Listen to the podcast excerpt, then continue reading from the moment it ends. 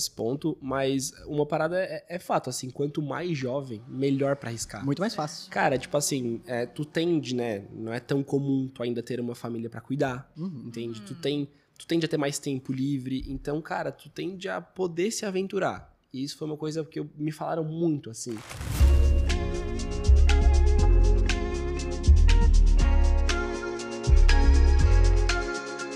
E aí, pessoal, bem-vindos a mais um de Galho em Galho, o podcast da Monkin. Hoje nós temos Luiz e Amanda. Gostaria que vocês se apresentassem. Depois de mim, primeiramente, eu sou o Marcos, eu sou integrante da equipe de vídeos. É, a gente faz audiovisual, toda a parte de audiovisual da Monkin, a gente que, que organiza. E hoje eu tenho Luiz e Amanda de novo. Por favor, Amanda, o que, que você faz da vida? Quem é você? Por que, que você se encontra nesse podcast hoje? Certo, eu sou a Amanda, tenho 24 anos, mais velha que o Luiz. Importante citar. Trabalho no Grupo Nomura, uma rede de franquias da Arezo, da Adidas e da Schutz. Trabalho na parte de recursos humanos, mais voltada à cultura organizacional, engajamento de colaboradores, ah, comunicação interna e organização de eventos corporativos. Irado, muita coisa, irado. Muita coisa. E, então, galera, tudo bem? Como é que tá? Eu me chamo Luiz, eu tenho 22 anos, trabalho como Head de Customer Success em uma empresa chamada Partiu.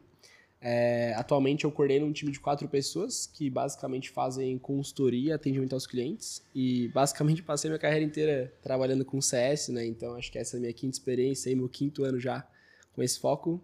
E é isso. Eu já tenho uma pergunta logo de cara. A sua empresa chama Partiu? Partiu, mas Explica. escreve pare ou. Aqui, E fala partiu junto, mesmo. E fala partiu, exato. Se fosse pronunciar em inglês, seria pare ou. Ah, Mas ou é partiu, né, em português. É, partiu em português. Bem demais, bem demais. Tá. É uma empresa de eventos, né? Então faz sentido assim, partiu e tal. Ah, Não é de eventos, na verdade é uma empresa que trabalha com o mercado universitário, só que grande parte do mercado universitário envolve eventos, né? E aí, então tem tudo a ver ali. E é de propósito esse trocadilho? Sim, é de proposta. Irado, irado, irado, irado. Tá, é... Bom, a gente veio trocar um assunto, trocar um, um papo aqui, trocar uma ideia sobre contratações e mercado de trabalho e coisas assim. Eu queria saber, na empresa que vocês estão atualmente, como que foi essa entrada de vocês? Partiu de vocês, partiu de, de LinkedIn? Como é que foi? Resumidamente, só pra gente dar uma introduçãozinha. Show. Eu, quando fui procurar emprego, na verdade, eu estava em outro projeto, no Movimento Empresa Júnior. Sabe o que é Empresa Júnior? Sim. Eu fazia parte da Locus, que é a empresa júnior do direito. Não, ou seja, não tem nada a ver com o que eu trabalho hoje, mas já queria trabalhar com gestão de pessoas. E aí estava finalizando ali a minha gestão, já sabia que eu queria entrar no mercado de trabalho, né? Não ia continuar no movimento empresa júnior, queria realmente começar a trabalhar de verdade. E aí comecei a procurar no LinkedIn. E aí fiz várias entrevistas, me inscrevi para várias vagas e o que eu procurava muito assim, acho que depois a gente vai falar mais sobre isso, mas empresas que estivessem alinhadas com o que eu buscava assim, né, principalmente com relação à cultura. E aí encontrei o grupo Nomura ah, no LinkedIn, fiz uma entrevista e hoje estou onde eu tô. Então foi assim que começou aí o meu meu processo, mas foi uns dois meses só para realmente eu escolher a empresa que eu queria trabalhar e também fazendo processo seletivo, vendo que fazia sentido ou não para mim também. Então não, não foi de um dia para o outro. Bom, temos uma clássica entrada de emprego, normalmente É, acontece assim, sim. né? LinkedIn e tal. Irado, Uhum. irado. tá, mas foi eles que te buscaram ou tu que buscou eles? Não, eu que busquei eles. Vi Tá. uma vaga. E o processo foi rápido? Olha, foi acho que umas duas semanas, mais ou menos. Foi rápido. Sim. Porque Na eu época- pergunto porque é um grupo grande, né? Tipo, cuida de várias empresas grandes, assim. Sim. E às vezes a gente, quando a gente pensa em empresas muito grandes, eles podem demorar um pouquinho com o processo. E era uma coisa que eu Sim. encontrava muitas vezes na Geek Hunter, que foi a empresa que eu trabalhei mais próximo da área de RH. E aí, às vezes, as empresas, elas tinham uma metodologia de, enfim, processo seletivo com várias etapas, né? E hoje em Uhum. dia, dependendo da vaga, pode ser um risco muito grande. E legal ver que o processo deles, de vocês, na verdade, né? É bem modernizado, aparentemente. Sim. Tá. É, não, foi. Talvez três semanas, eu acho. Mas assim, como eu não tava com tanta pressa, porque eu realmente comecei Sim. a buscar antes, né, de finalizar ali minha gestão, então eu fui também com calma. Então também não tava desesperada pra começar a trabalhar, né? Então isso ajudou Uhum. bastante. Essas três semanas é a partir do momento que você entrou em contato com eles ou a partir do momento que Isso. você. Ah, tá. A partir do Boa. momento que eu me inscrevi no, no link da vaga. Boa. Tempo bom, né? É bom, é bom. É, bem nesse, legal. nesse meio tempo fiz duas entrevistas, né? Então, pra empresa, então. É. Um É tempo porque, médio, assim. dependendo da vaga, é muito concorrido e tem que entrevistar muita gente, né? Sim. Provavelmente tinha muitos inscritos na vaga, né? Principalmente para a empresa ter Esse conhecimento, enfim, a empresa ser uma empresa disputada para trabalhar. Exato. É um ponto bem legal, assim. Cara, o meu caso foi ao contrário em relação ao início. A parte que me buscou, né? Então, eu trabalhava quase dois anos na Geek Hunter como CS Senior, então uma vaga de analista. E a parte eu estava no movimento que eles conseguiram investimento do Bradesco e eles precisavam de alguém para estruturar a área de CS, né? Porque Customer Success para Partiu ainda era muito focado em suporte. Até para explicar a diferença para a galera, assim, Customer Success tem um- uma questão mais ativa, assim, a gente vai atrás dos clientes, a gente observa dados, etc. E para fazer essa transição, tem toda uma reestruturação da área. E aí eles estavam buscando alguém para isso. Eu não tinha experiência com cargo de liderança. Então, também foi uma aposta, assim, eles me chamaram e foi um processo bem demorado, nesse caso. Levou, tipo, um pouco mais de dois meses, assim. Mas a mesma coisa, eu não tava com muita pressa, eu tava muito feliz onde eu trabalhava, na verdade, assim, minha experiência Geek Hunter foi excelente, mas também enxergava como uma oportunidade foda, né? Eu vou sair de um cargo de analista para gerir um time. Eu sou novo, eu acho que vai agregar super pro meu currículo e vai ser super desafiador. Na Geek Hunter, querendo ou não, em dois anos eu já dominava quase todos os processos que eu fazia. E gerir pessoas já por si só já é uma dificuldade muito maior, né? É, um- é desafiador. Não, super. Total.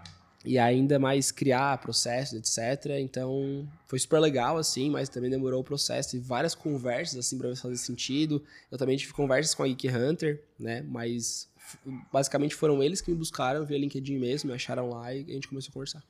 Irado, irado. Tá, é, eu tenho uma dúvida que é provavelmente a dúvida de vários jovens que, Uhum. sei lá, procuram estão procurando o mercado de trabalho.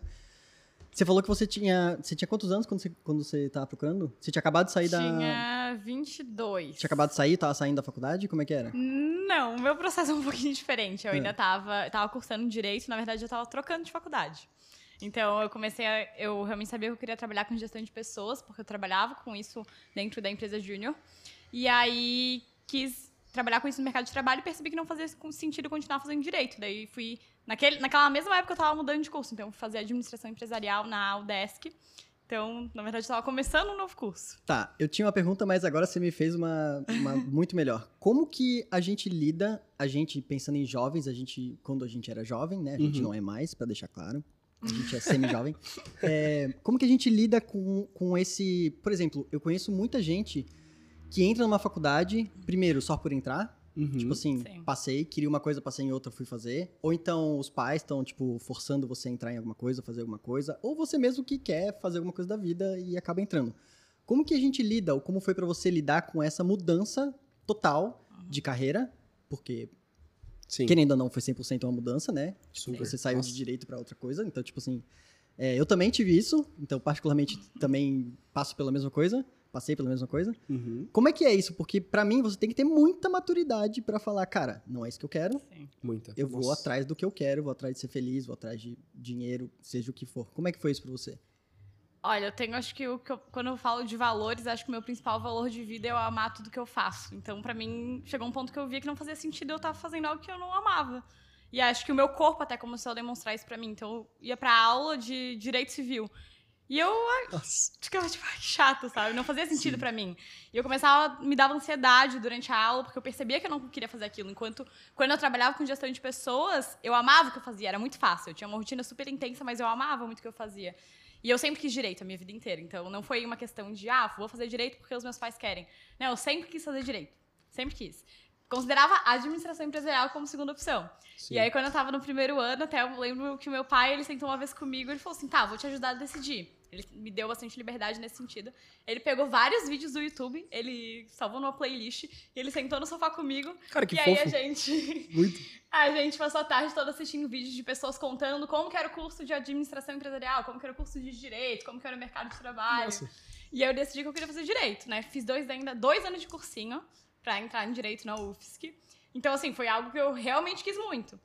Né? Quando eu tava fazendo cursinho, meu pai, inclusive, falou: por que tu não vai fazer administração empresarial? Sempre passei na UDESC, no vestibular, sempre. Sim. Mas não passava na- em direito na UFSC. Mas não, eu queria direito. E aí, quando eu percebi que realmente eu descobri que eu amava muito gestão de pessoas, né? Eu vi que não fazia mais sentido, né? Mas foi um processo, assim, lidar, né? Na, na época eu entrei na psicóloga pra lidar com isso. E os meus pais, até um fato bem curioso, os meus pais só souberam que eu tava trocando de curso no, dia, no último dia da matrícula. Porque eu quis tomar uma decisão totalmente sozinha, assim. Eu queria Sim. que aquilo fosse Irado. uma decisão minha, né? Então eu sabia que eles iam ter muita influência, que eles iam ficar, de certa forma, meio decepcionados, né? Eles são Porque- pais, né? É. Sim. Porque sempre foi um sonho meu, assim, né? Então, e eles investiram muito naquilo, investiram em cursinho, e justamente porque eu sempre passei em administração empresarial. Então, podia ter feito há muito tempo, né? Uhum. E eu sabia que, né, eles iam ficar meio chateados, mas daí por isso justamente que eles só souberam no dia da matrícula. Então, eu tava realmente 100% certa do que eu queria, assim, naquele momento, né? E é coragem, assim, mas acho que é de dar tempo a tempo, assim, né? Não foi um processo que eu decidi de um dia pro outro. Foi, sei lá, meses eu pensando se fazia realmente sentido. Fiz vestibular, não, não só fiz vestibular para administração empresarial, mas fiz também para psicologia, que eu tava na época na dúvida entre as duas. Então, né, não sabia ainda o que eu queria, mas eu fiz ali para garantir para Ai, meu Deus. Nesse processo decisório pra eu, eu entender realmente o que, que eu queria, né? Então, acho que coragem, assim, eu lembro que eu ouvia muitos, muitos podcasts sobre coragem, às vezes chorava, né? Porque eu pensava, meu Deus, sonhei em estar aqui na UFSC, em estudar direito, né? Sonhei com esse curso, mas não fazia mais sentido pra mim, né? Cara, mas eu Então- acho que um ponto muito importante, além de perceber que tu não tá no lugar certo, é experimentar coisas novas. tipo assim, total. querendo ou não, tu foi ter um. entender que tu gostaria de ir pro âmbito de RH ou administração estando em uma EJ. Sim. né? E aí eu acho que isso vai muito de acordo também com o início de carreira que eu tive. Nossa. Porque meu irmão é engenheiro, né? E aí eu, eu sou formado em administração. E meu irmão é mais velho que eu, na época eu tava entrando na faculdade, ele tava saindo. E aí eu falei pra minha família, né? Não, eu vou fazer administração, né? Depois de todos os pensamentos e tal. Cara, minha família é meio tradicional, assim, de cidade do interior. E aí, cara, super pressão pra eu não fazer, né? Porque, principalmente na época, a administração não leva pra nada. Na época, há seis anos atrás, entendeu? Então, eu também sofri pressão familiar. Eu também não tinha certeza do que eu queria. Essa história é engraçada. Mas eu peguei cachumba na semana do vestibular da UFSC. E eu não consegui prestar vestibular. Muito doido, assim. É, então foi tudo por acaso, sabe? E aí eu acabei passando pelo Enem. Não foi por um acaso, porque eu mandei bem, só que, tipo, eu não mandei bem na prova, eu mandei bem na redação. E eu, não, e eu pensava, cara, eu vou fazer engenharia, né? Minha família acha legal e tal, só que eu não ia passar pela, com a minha nota. E aí eu, ó, vou fazer administração.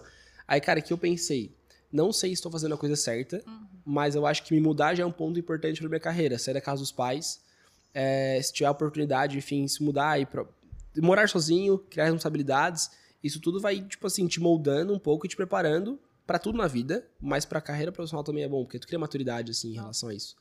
E eu experimentei tudo na UFSC. Tipo assim, eu entrei, as aulas eu tocava, assim, era tranquilas pra mim.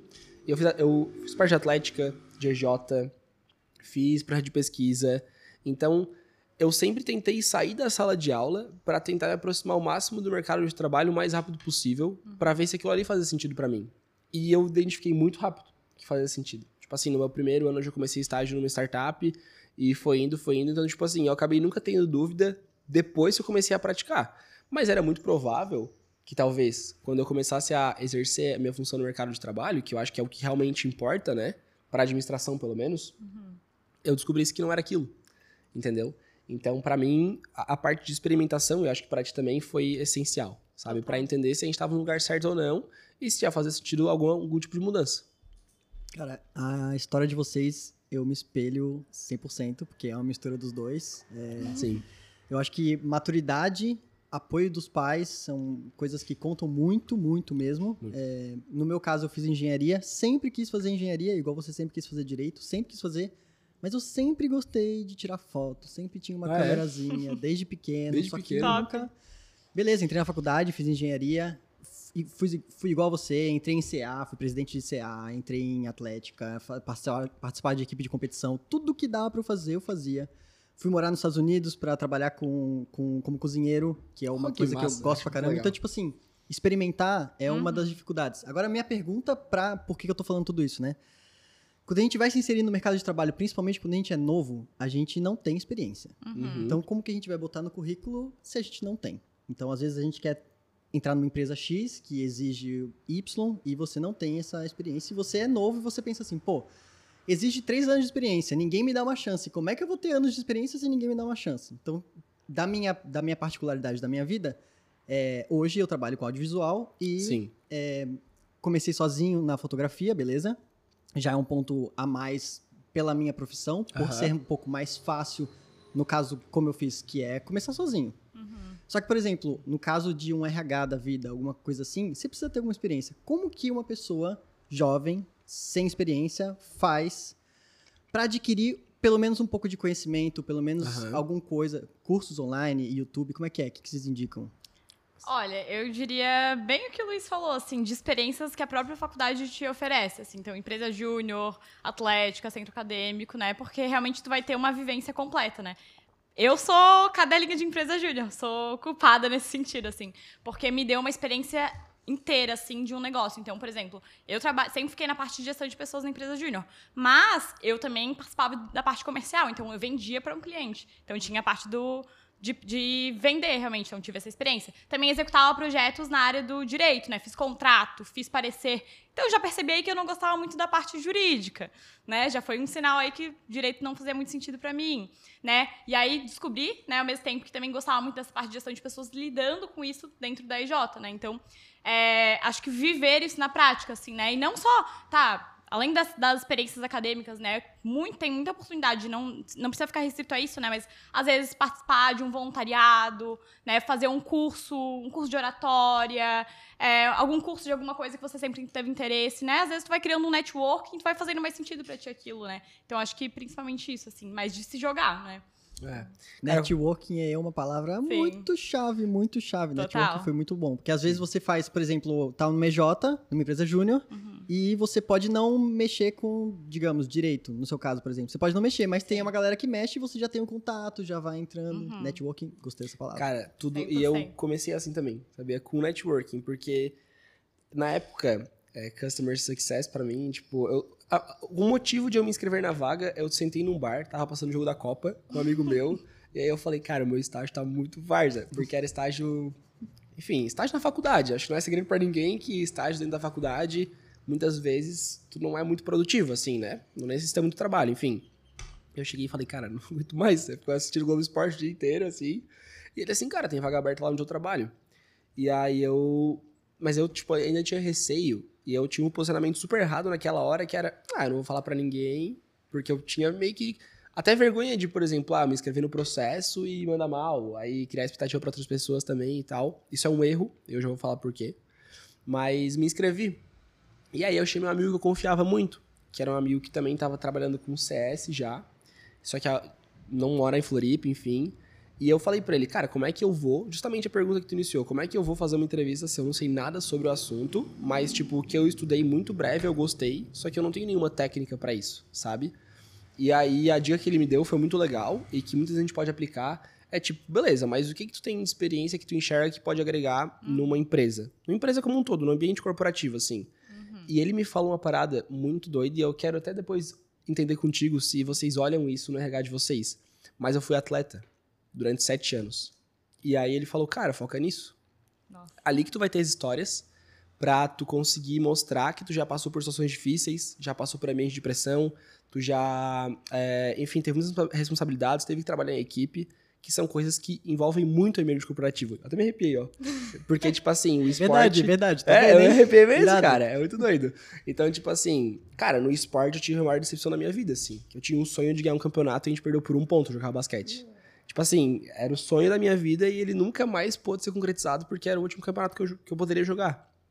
E então, passar por esse tipo de frustração é muito foda, sabe? E depois aprender com isso. E também situações de pressão, cara, já teve inúmeros jogos que eu cheguei no final do jogo e tava empatado as situações, entendeu? E aí eu trouxe muito isso na minha entrevista. E quando fui perguntado sobre a parte técnica, eu, claro, né, algumas dicas que a própria Amanda falou. É super interessante buscar cursos sobre o assunto. Muitas vezes tem coisa de graça, né? Independente do que tu for se inscrever, busca cursos e estuda muito sobre a empresa. Isso é um ponto muito legal. Eu acho que os recrutadores, eles sempre querem entender qual é o teu engajamento no processo seletivo. Tipo, cara, tu não sabe fazer, ok. Mas o que, que tu viu sobre a gente? Por que, que te interessou? Tipo, interessou por causa do salário? Cara, se for isso, tipo, provavelmente não vai ganhar muitos créditos, né? Imagino. A Amanda é uma especialista, ela vai poder me corrigir depois.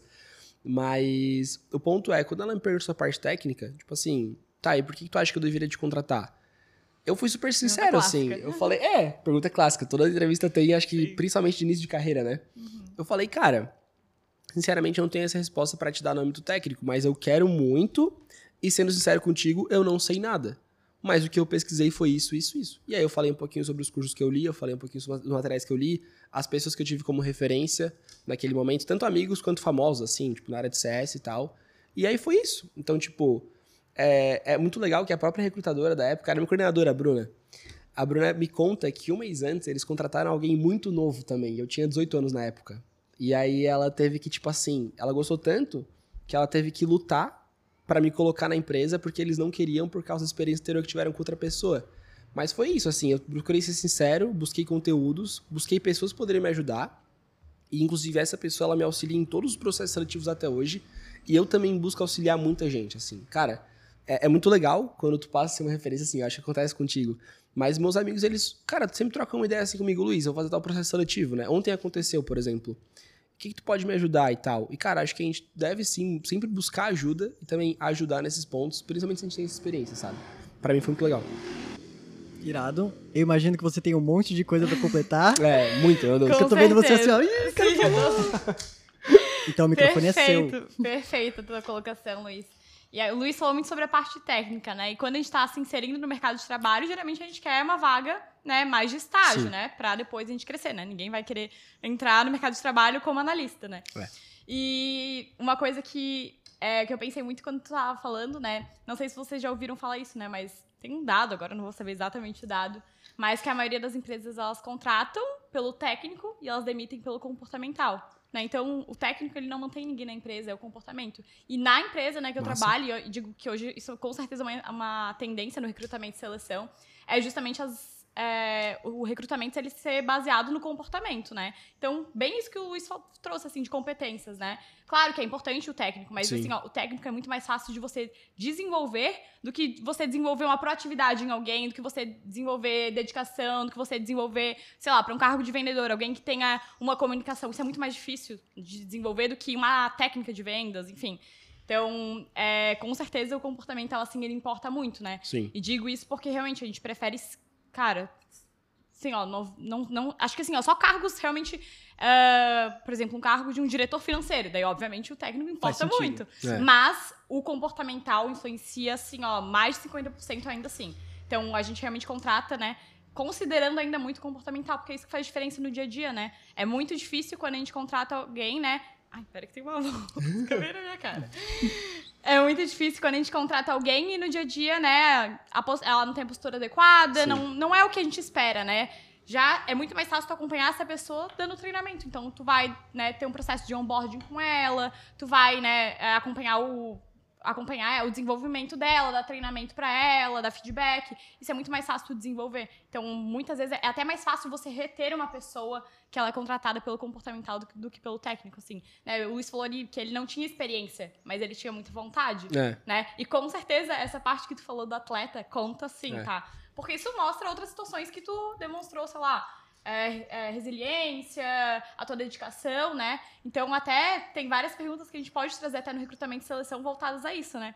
É, por exemplo, ah, uma pergunta que a gente faz às vezes. Ah, conte uma situação em que você teve que enfrentar um problema muito difícil e conte como que você resolveu isso. Ou conte, uma, conte alguma vez que você precisou pedir ajuda.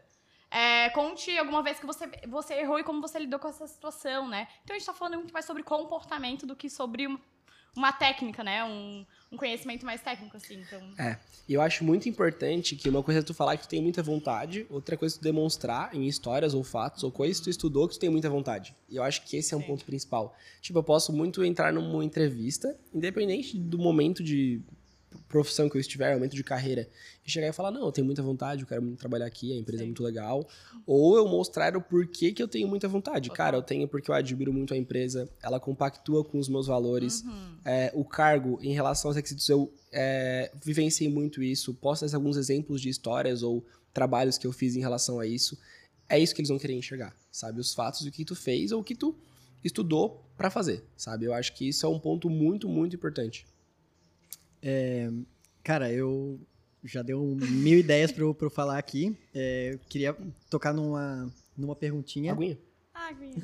Queria tocar numa perguntinha depois. Eu queria opinar num negócio antes. É, eu acho que é muito fácil da pessoa fingir que sabe do assunto, que manja, Uhum. que não sei o que lá. E é muito mais difícil você fingir experiências suas e Uhum. porquê e certeza. tudo mais. Então, tipo assim, às vezes a pessoa vai falar assim, cara, eu sou muito bom nisso, naquilo, naquele outro, naquele outro. E ela vestiu uma máscara ali. Tipo, eu acho que o recrutador vai sacar isso. Sim. Então, sei lá, né? Tentar sempre ir pra esse lado de provas e mostrar, e Uhum. experiências, vivências e coisa e tal. Porém, cheguei no ponto que eu queria. Tem muita gente é, que fica muito nervoso na Hum. hora de uma entrevista de emprego, ou na hora mesmo de você fazer o currículo, sei lá. É, o nervosismo é uma coisa que eu considero o mal do século, porque, pô, a gente é bombardeado o tempo todo por um zilhão de informações, e a gente quer tudo sempre pra Sim. ontem, tudo rápido, tudo agilizado. E aí, quando, pô, a gente tem que ficar lá esperando chegar a nossa hora Foda. pra sentar na frente de alguém que vai, def- tipo, definir o seu futuro ou não, Sim. cara, não tem como, né? Dá um nervosismo, pô, não Muito, tem muito. como. Como lidar com esse nervosismo? Show. Ai, eu adoro esse assunto, tá?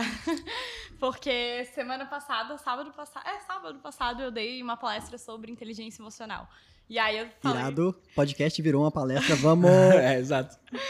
e eu falei justamente sobre isso, nervosismo, né? Eu falei muito sobre sentimentos, sobre a gente lidar com as nossas emoções. E aí eu trouxe justamente o exemplo, né? Da gente tá nervoso, por exemplo, trouxe um exemplo mais voltado a, a ambiente corporativo, né? Ah, tá nervoso numa reunião com o cliente, por exemplo, Sim. né? Então, a gente tem primeiro precisa entender o que que é esse nervosismo, né? Eu falava muito sobre entender o que, que o teu corpo primeiro tá querendo te dizer, né? A gente, o, o corpo mostra pra gente, né? Então a gente tá com uma tensão no ombro, a gente tá com dor de barriga, né? Então, primeiro de se perceber, né? Entender que o nervosismo ele é normal, né? A gente tem, claro, entender às vezes se não é ner- nervosismo excessivo. Mas tá, se eu tô nervoso, por que, que eu tô nervoso? Será que eu tô nervoso porque. Ah, eu não tô me sentindo preparado? Tá, então, se eu não tô me sentindo preparado, eu vou fazer alguma coisa para me sentir mais preparado. Eu vou treinar aquela entrevista, eu vou treinar na frente do espelho, né? As perguntas, vou conversar com minha mãe, vou apresentar para ela, vou escrever todas as perguntas que eu acho que o recrutador, recrutador pode me fazer. Então, ah, cinco qualidades minhas, cinco defeitos meus, vou treinar, vou escrever tudo isso e vou treinar depois falando, né? Então, é uma forma de lidar com o nervosismo. né? Entender também o nervosismo como algo normal. Eu fiz um curso extensivo de oratória com a Gabriela Magnani. E aí, ela, falei o nome dela porque ela é meio conhecida mais aqui em Floripa por causa desse curso. E acho muito legal algo que ela falava, né? Ela trabalha com isso, ela dá curso, dá muitas palestras. E ela falava assim: ó, não tem uma vez que eu vou dar uma palestra que eu não fico nervosa. Sim. E daí as pessoas pensavam: meu Deus, né? Se ela fica nervosa, como que eu que não nem sou parece ninguém. que elas ficam nervosas, né? Como que eu que não sou ninguém, nem trabalho com isso, não vou ficar nervosa. E daí ela falava assim: ah, mas eu fico nervosa porque é importante pra mim. É importante pra mim que as pessoas gostem do que eu vou falar, é importante que eu me conecte com o meu público, né? Então, é bom o nervosismo. Estranho seria não sentir. E esse é o ponto, né? É, os sentimentos, eles não são ruins, de forma alguma, né? O problema é ou é a falta, se você é apático demais, então tem algo, algo errado, ou se você sente demais, né? Então, o nervosismo excessivo.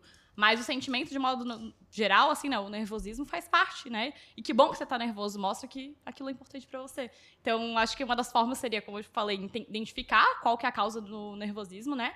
E aí, por exemplo, se é um. Se é, se tá se sentindo inseguro, tentar treinar a apresentação, né? É, treinar com alguém. É, se, não sei, você acha que. Pensar outra, cau- outra causa que poderia me deixar insegura, nervosa. Ah, ah, outra técnica, bem, bem tola, tá? Que até aprendi nesse meu curso de oratória. Nada é tolo, acredita. É, além de, obviamente, respiração e tal, é, era uma técnica dos pulinhos. que é basicamente você começa. Você vai fazendo um quadrado. Daí você começa com 16 pulinhos. Então você começa dando 16 pulinhos pra cá, 16 pulinhos pra cá, 16 pulinhos pra cá, depois 16 pulinhos. Depois 8, 8, 8, 8, 4, 4, 4, 4, 2, 2, 2, 2. Pode adaptar de outras formas, né? Mas eu gravei assim porque eu aprendi isso com ela. Sim. E isso é uma forma de, né, de você lidar com aquele nervosismo, de jogar de alguma forma aquela energia assim é para fora. Eu mesmo aplico isso quando eu vou palestrar, fazer alguma Funciona? coisa. Funciona? Então não é tolo. Exato, exato. Não, mas é Funciona. muito doido que a Amanda a gente tava conversando sobre isso. Eu tenho Ele palestra. me perguntou hoje se eu tava É. nervosa. E eu falei que sim. É verdade. Mas por quê? Porque era importante pra mim estar aqui. É óbvio. Não, top. E é, eu palestrei no mesmo evento que ela. E aí a gente tava conversando um pouco sobre como que a gente se preparou. Sim. E a Amanda falou, cara, eu me ensaiei, eu fiz não sei o que, não sei o que. E super legal. Tipo assim, mostra que a forma como ela consegue se organizar, eu acho isso muito massa.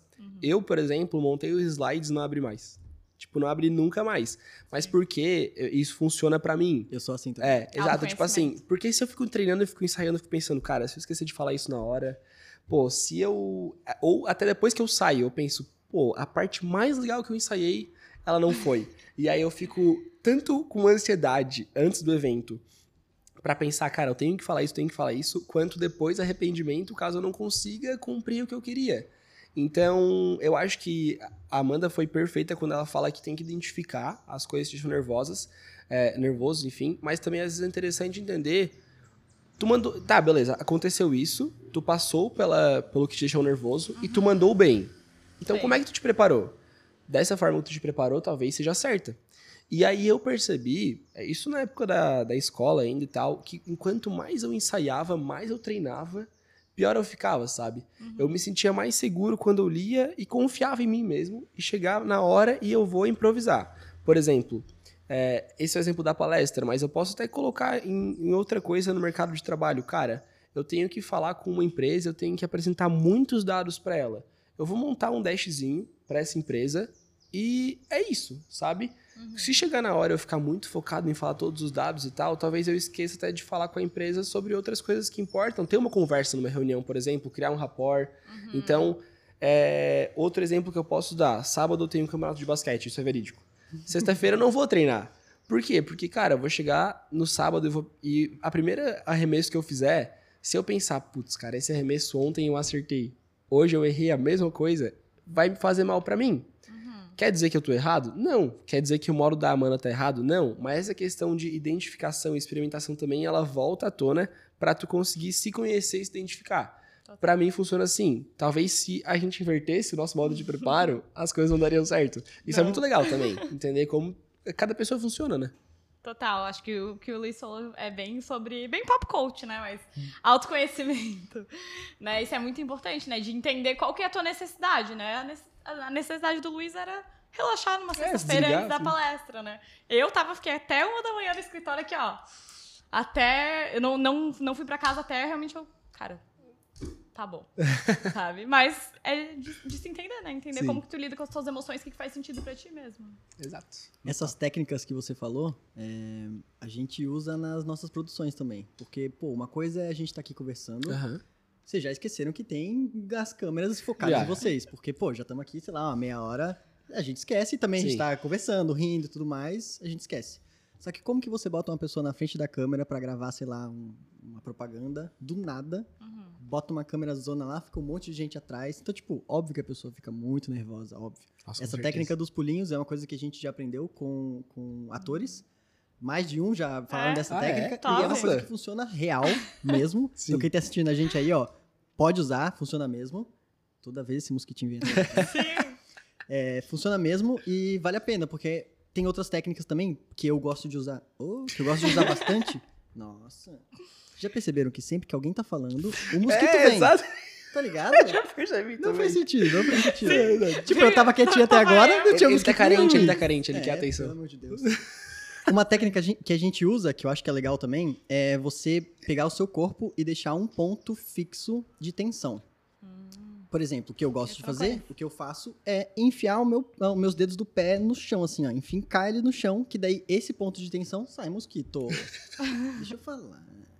Esse ponto de tensão vai ficar tensionado, obviamente, só que o resto do meu corpo vai relaxar, porque eu tô focado naquilo lá. Então, acaba que você relaxa todo o corpo, no caso de uma câmera, né? Pra você fazer Sim, uma entrevista, também funciona, porque eu fazia isso sempre antes de prova, e coisas assim, sempre funciona, viu? Funcionou. Mas, às vezes, não seja o, o- o melhor, o mais indicado, mas sei lá.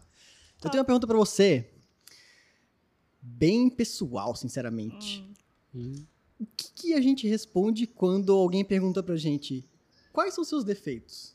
Você vai responder o quê? Essa é a mais difícil pra mim. Não, não, não que. Parece que eu sou meio snob, né? Parece que eu. Já te perguntaram defeito, isso. né? É, não, Não. Eu sou perfeito. Falando, não, não, é, em entrevistas, porque é aquela, né? Tipo, tu não quer se descascar pra Exato. não parecer que tu é muito ruim, Exato. mas tu quer falar defeitos pra não parecer que tu é snob. Exato. O que, que é- você vai responder? Olha, É difícil. seja sincero, porque se tu inventar um defeito e falar, ai, sou perfeccionista. Ah, eu gosto de tudo. Vou. Não, essa é clássica. Então, se a pessoa fala que é perfeccionista, eu vou falar, tá, mais um.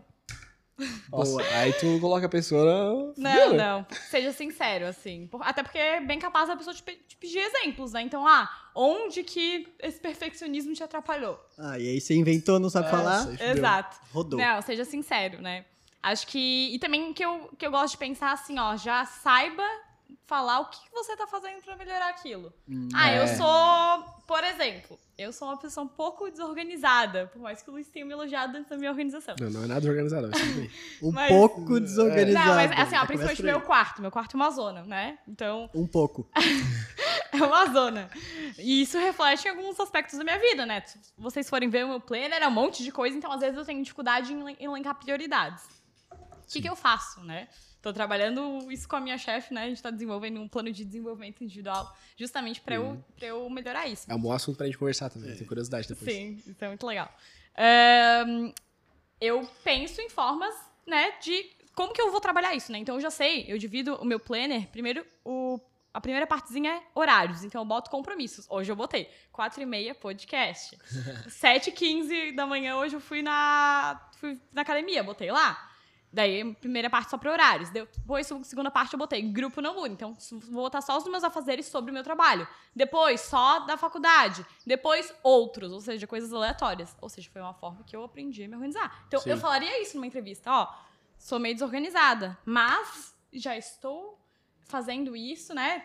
Tenho um planner que eu divido ele por áreas da minha vida, justamente para me ajudar. Tá. Então, já Eu- ajuda. Eu respondi uma coisa no- quando me perguntaram Hum. na entrevista e eu fui 100% sincero. Eu falei assim, e agora que você respondeu isso, eu falei, porra, acho que eu mandei bem então. Uhum. É, ele- perguntaram, tipo, qual que é o defeito? Eu falei, cara, eu tenho uma memória muito ruim. Muito, Uhum. muito ruim mesmo. Tipo assim, é, não memória, tipo, agora, tipo, ah, de cinco minutos. Eu, eu esqueço das coisas. É, Uhum. minha mãe é assim também, então, sei lá, se é genético. tem- E, e eu falei isso e falei, cara, por isso que eu tô agora anotando tudo que eu faço. Tipo, tudo Sim. que eu tenho que fazer, tem uma agenda física mesmo, porque uma coisa é você botar no celularzinho lá, desperta, aí você esquece. Sim, E outra coisa é você físico, né? Eu funciono bastante no Eu também. físico anotando.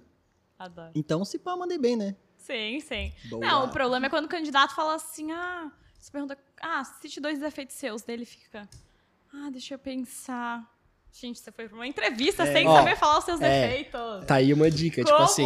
Vá preparado. Exato, Sim. porque os recrutadores, eles, óbvio, sempre vão tentar te colocar em situações desconfor- desconfortáveis, não, Sim. mas tipo, fora da zona de conforto, né? Sim, com certeza. E, só que tem alguns padrões, tem, né? Sim, tem. Tem vários padrões. padrões. Tipo assim, essa pergunta do qual é o teu maior defeito, a maior qualidade, é, e as histórias que tu, enfim, tu faz pra melhorar essas questões, pô, quase toda entrevista tem. É o clássico. Então, tipo assim, ó, tá aí outro ponto. Hum. Eu, nesse caso, não é, improviso bem.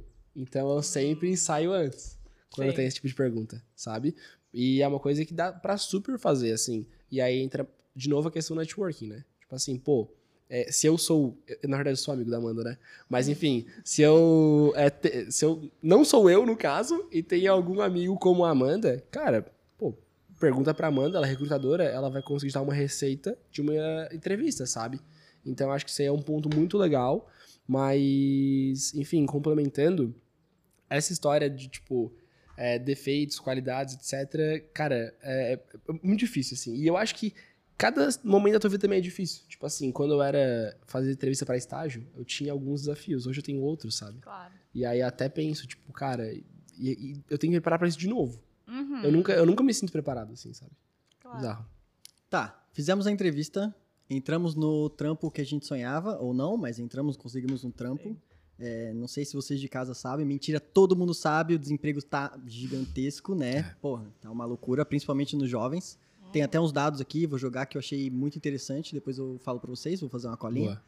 Mas beleza, entramos no mercado de trabalho, entramos na empresa. é, Como que a gente se desenvolve? Porque assim, por exemplo, o cara trampa muito. Tem lá suas 8 horas de trabalho, entra cedão, pica cartão ou não, e Uhum. trampa, trampa, trampa, trampa, trampa. Acaba, sei lá, deu 6 horas da tarde, a hora que a pessoa sai. O cara não quer se desenvolver, não quer nada, ele só quer chegar em casa, tomar um banho e descansar. Sim. Uhum. Então, como se desenvolver? Dentro da empresa. Isso. Tá. Assim, ó, eu vou dizer que a cultura da empresa facilita já muito nisso, Com né? certeza. Então eu vou dizer assim, até trazendo um pouquinho da minha experiência pessoal, o que, que a gente tem lá no Grupo Namura voltado a isso. A gente tem plano de, de desenvolvimento individual, então é um acompanhamento que as- todas as lideranças fazem com todos os colaboradores uma vez por mês. Então eles desenvolvem ali uma competência. A gente tem todo um tem algo um pouquinho mais complexo, mas é um software que tem basicamente mapeia quais são as tuas competências e quais são os teus gaps, considerando o cargo que você tá naquele momento. Sim. Então, por exemplo, eu sou auxiliar de pessoas e cultura. Então tem ali o que, que eu preciso desenvolver para esse cargo, né, considerando o que eu sou atualmente. Então, o líder ele pega lá, por exemplo, o que eu estou desenvolvendo agora é tá ligado à organização, agora eu não vou lembrar exatamente a competência, mas pode ser, sei lá, relacionamento interpessoal. Então, o líder ele vai pegar essa competência, ele vai pensar, pensar em ações práticas para desenvolver isso comigo.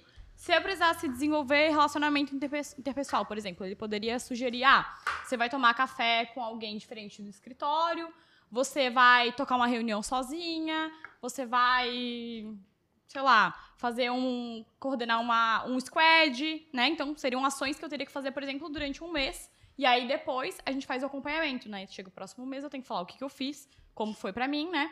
E aí realmente é, um, é uma forma de, de tu se desenvolver, né? A gente tem é uma empresa de é, quase 500 colo- colaboradores, né? A gente tá falando do varejo, né? Então colaboradores Sim. de loja, né? Vendedor, por exemplo, vendedor da Adidas, o estoquista da Adidas, caixa da Adidas, todos têm plano de desenvolvimento individual, tá? Oh, Então, que todos- massa! Eu não sabia. É uma das únicas empresas do mercado Irado. assim que De varejo, assim. Aham. Não, do mercado. Geral. Aham.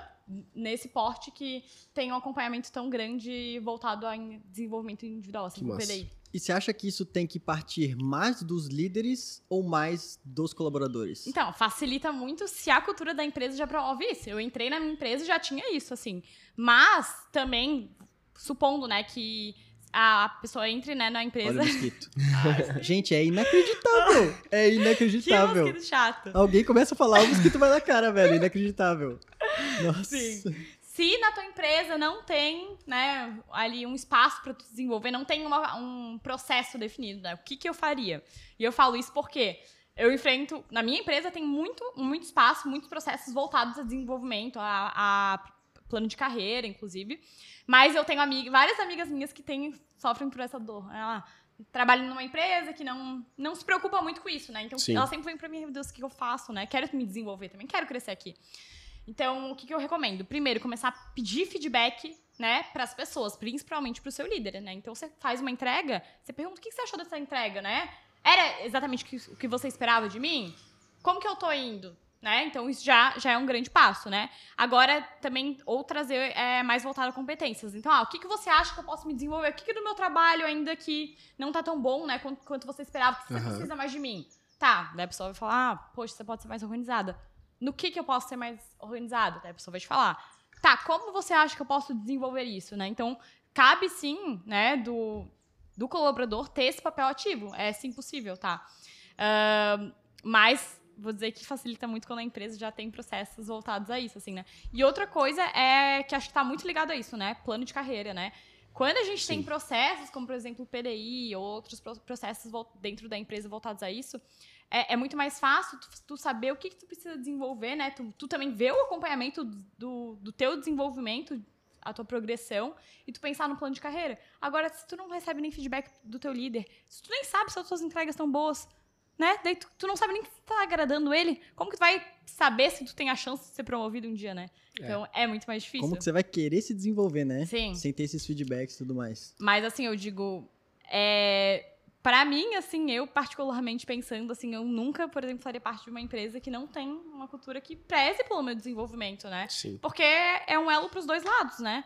Então, a empresa tá me desenvolvendo, por quê? Porque eu vou exercer minhas funções melhor ali dentro. E eu também quero me desenvolver, né? Tanto para exercer o que eu tô fazendo ali dentro, tanto para ser promovido, às vezes, quanto O famoso pra ser ganha-ganha. Sim, quanto para ser preparado para o mercado de trabalho, né? Então, às vezes, em outra empresa que eu vou atuar.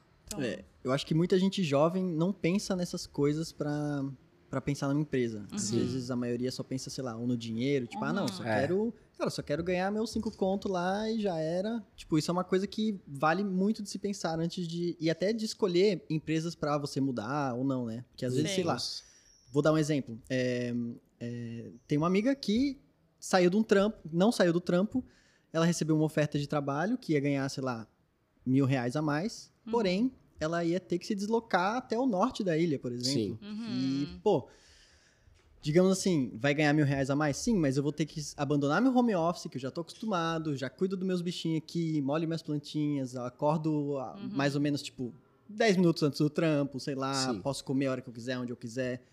Só por um pouquinho de dinheiro a mais, sendo que eu vou ter que ir lá presencial. Então, essas são umas coisas que a gente tem que ponderar na hora de trocar ou na hora de arrumar um emprego. Que gente jovem, eu acho que também, se você já é maduro, obviamente, você Sim, sim. coisas, né? Mas, tipo, Sim. quem tá entrando no mercado de trabalho, às vezes não pensa, tipo, ah, se a empresa tem alguma coisa pra ela se, pra pessoa se evoluir lá dentro. Uhum. Ou sei lá, se ela tem um plano de carreira lá dentro. Ou se ela, imagina, ela entra numa empresa, ela vai ficar 15 anos fazendo a mesma função, ganhando a Exato. mesma coisa. Sim.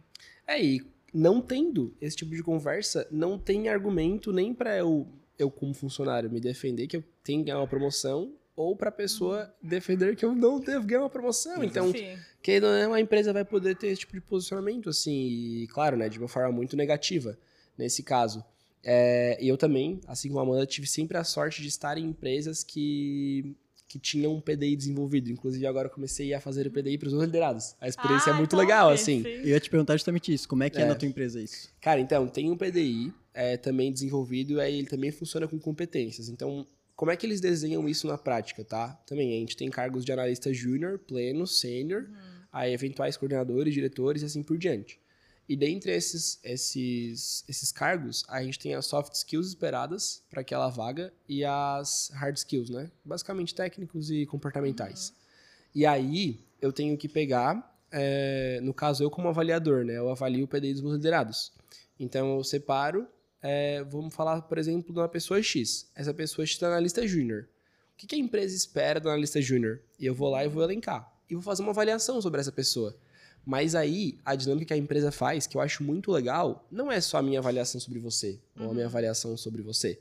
É uma autoavaliação também. Isso é então, legal. a gente permite, por exemplo, que, é, por exemplo, a Amanda, ela se avalie, e eu avalie a Amanda, e a gente tem uma troca madura, assim.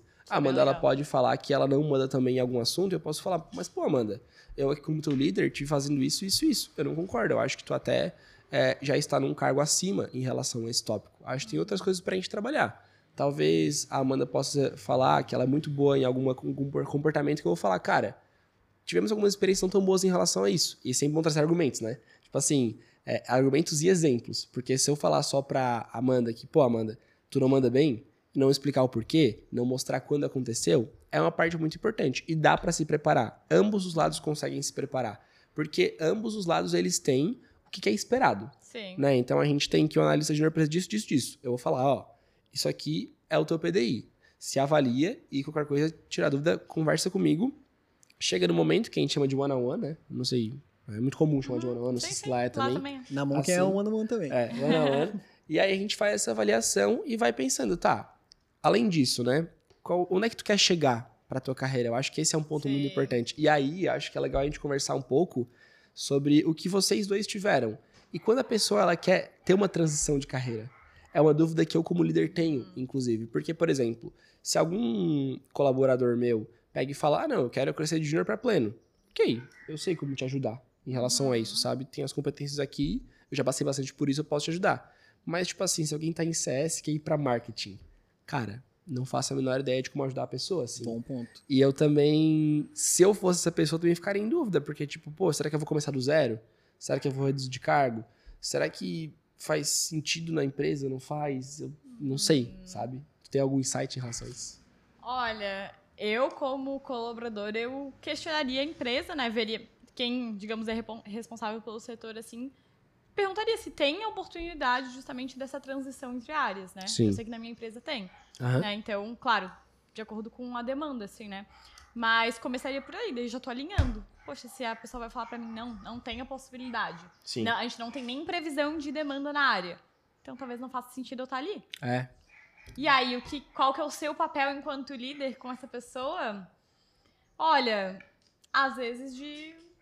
De Falar ter não, uma, de falar uma não. conversa sincera É, e falar. Talvez não, não faça sentido mais pra você estar aqui. O que eu posso É. te oferecer é esse cargo, né? Que foi alinhado com a empresa. Infelizmente, a gente não tem outra vaga, né, pra, pra essa área. Né, o que eu posso te oferecer é isso. Daí Uhum. vai o que faz sentido pra ti. É, eu acho que você, como liderado, também tem que é, enxergar se o líder tem boas intenções. Por exemplo, eu, por que eu perguntei sobre isso? Isso é um caso prático, tá? Sim, tem uma sim. pessoa no meu time que ela, e ela é muito boa no que ela faz. É, mas eu vou perder ela, assim. E ela me trouxe, cara, não, não quero mais fazer o que eu faço, quero pra uma área X. Então, pô, eu incentivei ela na hora, assim, sabe? Pô, se tu não tá gostando, tu já faz isso há algum tempo, bora buscar soluções. Claro. E eu acho que às vezes pode acontecer também de lideranças ou gerências ou a empresa querer te prender muito, né? Tu como o colaborador. E eu acho também que tu tem que entender, de novo, se tu tá no lugar certo, né? Porque às vezes a empresa tá olhando só pro lado dela, né? E foi uma coisa que eu zero busquei. Eu falei, pô, tu tem que se desenvolver pra onde tu quer fazer, sabe? E eu busquei fazer isso como liderança. Mas eu acho que pode acontecer ao contrário também. E a pessoa que tá fazendo essa autoavaliação, ela quer mudar, ela também tem que enxergar coisas fora, sabe? Não fora da empresa, eu digo, mas, tipo, fora da opinião de que tá ali com ela. É, que eu acho muito importante, porque senão vai ficar preso naquilo ali, sabe? E acontece muito, né? A gente tá falando uma. Tipo, é uma história um pouco triste, mas acho que todos temos exemplos de pessoas que reclamam há anos de onde estão trabalhando, principalmente a, a geração mais velha que a gente, assim. Sim. Acho que a gente é um pouco mais dinâmico, mas Total. que reclamam há anos de onde traba- estão trabalhando, fazem sempre a mesma coisa, mas não tem essa coragem ou essa, esse pulo pra mudar, sabe? E com certeza, se a pessoa não tem boas influências perto, isso influencia, né? Mas acho que acima de tudo a gente também tem que ter essa vontade. né? Uhum. É, mas é muito delicado, assim, é assim, difícil. Eu já pensei, por- eu, eu nunca cheguei a ter um passo de mudar de área, hoje eu sou muito feliz, eu não penso em mudar. Mas, por exemplo, eu tive pensamento de, cara, eu vou ter que voltar do zero, sabe? Mas às vezes voltar do zero te dá um super gás pra te Sim. aprimorar mais ainda as coisas que tu faz e tu cresce muito mais rápido. Não sei, é, são várias, vários caminhos, né?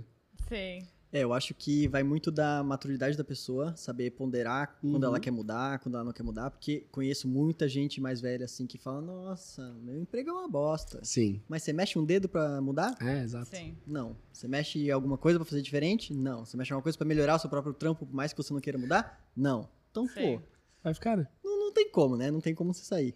E eu acho também que, é, essa, falando de maturidade, né? É, às vezes o começar de novo, por mais que você falou, é, seja muito interessante. Muito. Claro. Exato. Por exemplo, eu fiz. é, o meu curso de, de graduação foi engenharia de materiais e ele me dá seis estágios obrigatórios.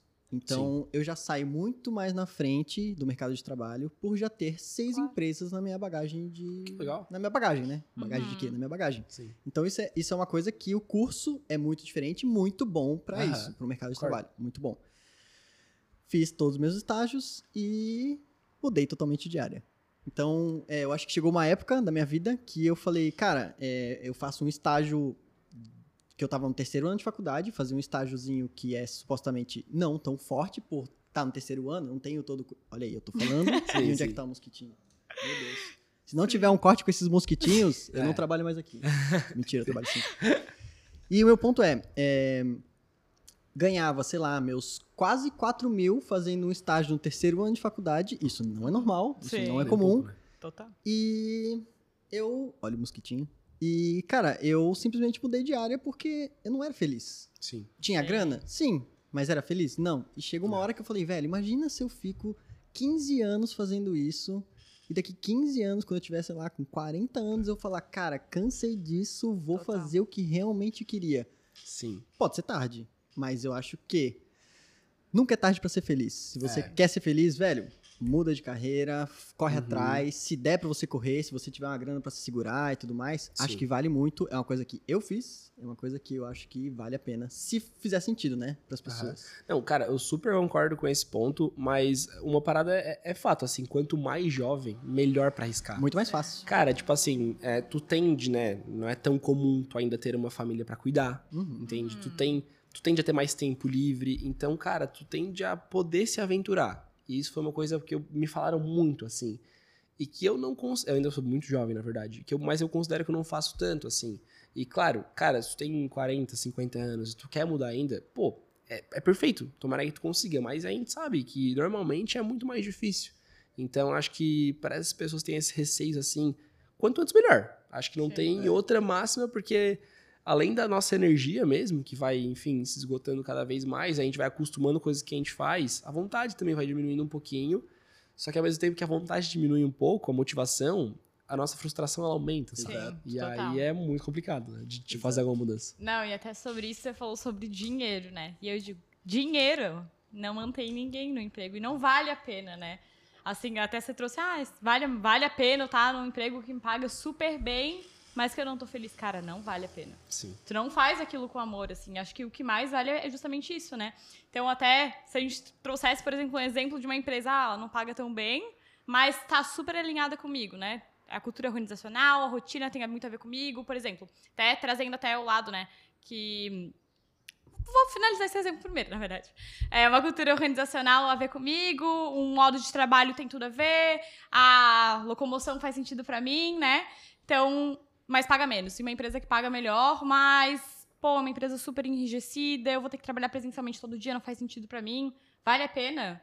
Né? Ou até numa área que eu não gosto tanto, né? Mas que me paga muito mais. Cara, não vale. Teu trabalho faz parte da tua vida. Você passa a maior parte do dia no É. trabalho com as pessoas que você trabalha. Eu ia falar isso, um terço do seu dia, Sim. oito horas, Pô, é é, trabalhando. isso, Se você vai trabalhar infeliz, você vai chegar em casa, você vai continuar infeliz. Porque você fala, nossa, vou tomar banho, que saco aquele É trampo. impossível Vou dormir, que saco Sim, aquele total. trampo. Vou acordar, Não. que saco, vou ter que ir pro trampo. Exato. Eu gosto de pensar que o dinheiro ele é consequência, porque quando a gente ama o que a gente faz, quando a gente gosta muito realmente, quando aquilo faz sentido, a nossa motivação para ir além, ó, trabalhar final de semana, trabalhar mais do que do que as nossas horas é muito mais fácil, né? Então, é, o teu crescimento ali naquela carreira vai ser consequência, né? E o dinheiro vai vir. Então, eu gosto de pensar nisso até. E até um ponto que você falou, né, sobre... Bem antes, assim, a gente tinha falado sobre isso, né? Então, acho que é importante a gente entender o que que é importante pra gente, né? Entender, por exemplo, até gosto de falar dos nossos valores, né?